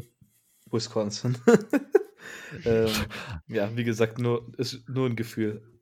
Ja. Äh, und bei Emo auch, stimmt's? Ja, auf jeden Fall. Also ich habe ich hab das starke Gefühl, dass es Wisconsin wird, weil Minnesota ein bisschen eventuell strauchelt. Okay. Äh, gut, damit sind wir tatsächlich mit dieser Episode durch. Ähm, vielen Dank, dass ihr zugehört habt. Ihr könnt uns super gerne bewerten auf äh, Apple Podcast. Da helfen uns Rezensionen und Bewertungen sehr, sehr viel weiter, damit wir dort den Algorithmus speisen und bei den Football Podcasts weiter oben angezeigt werden.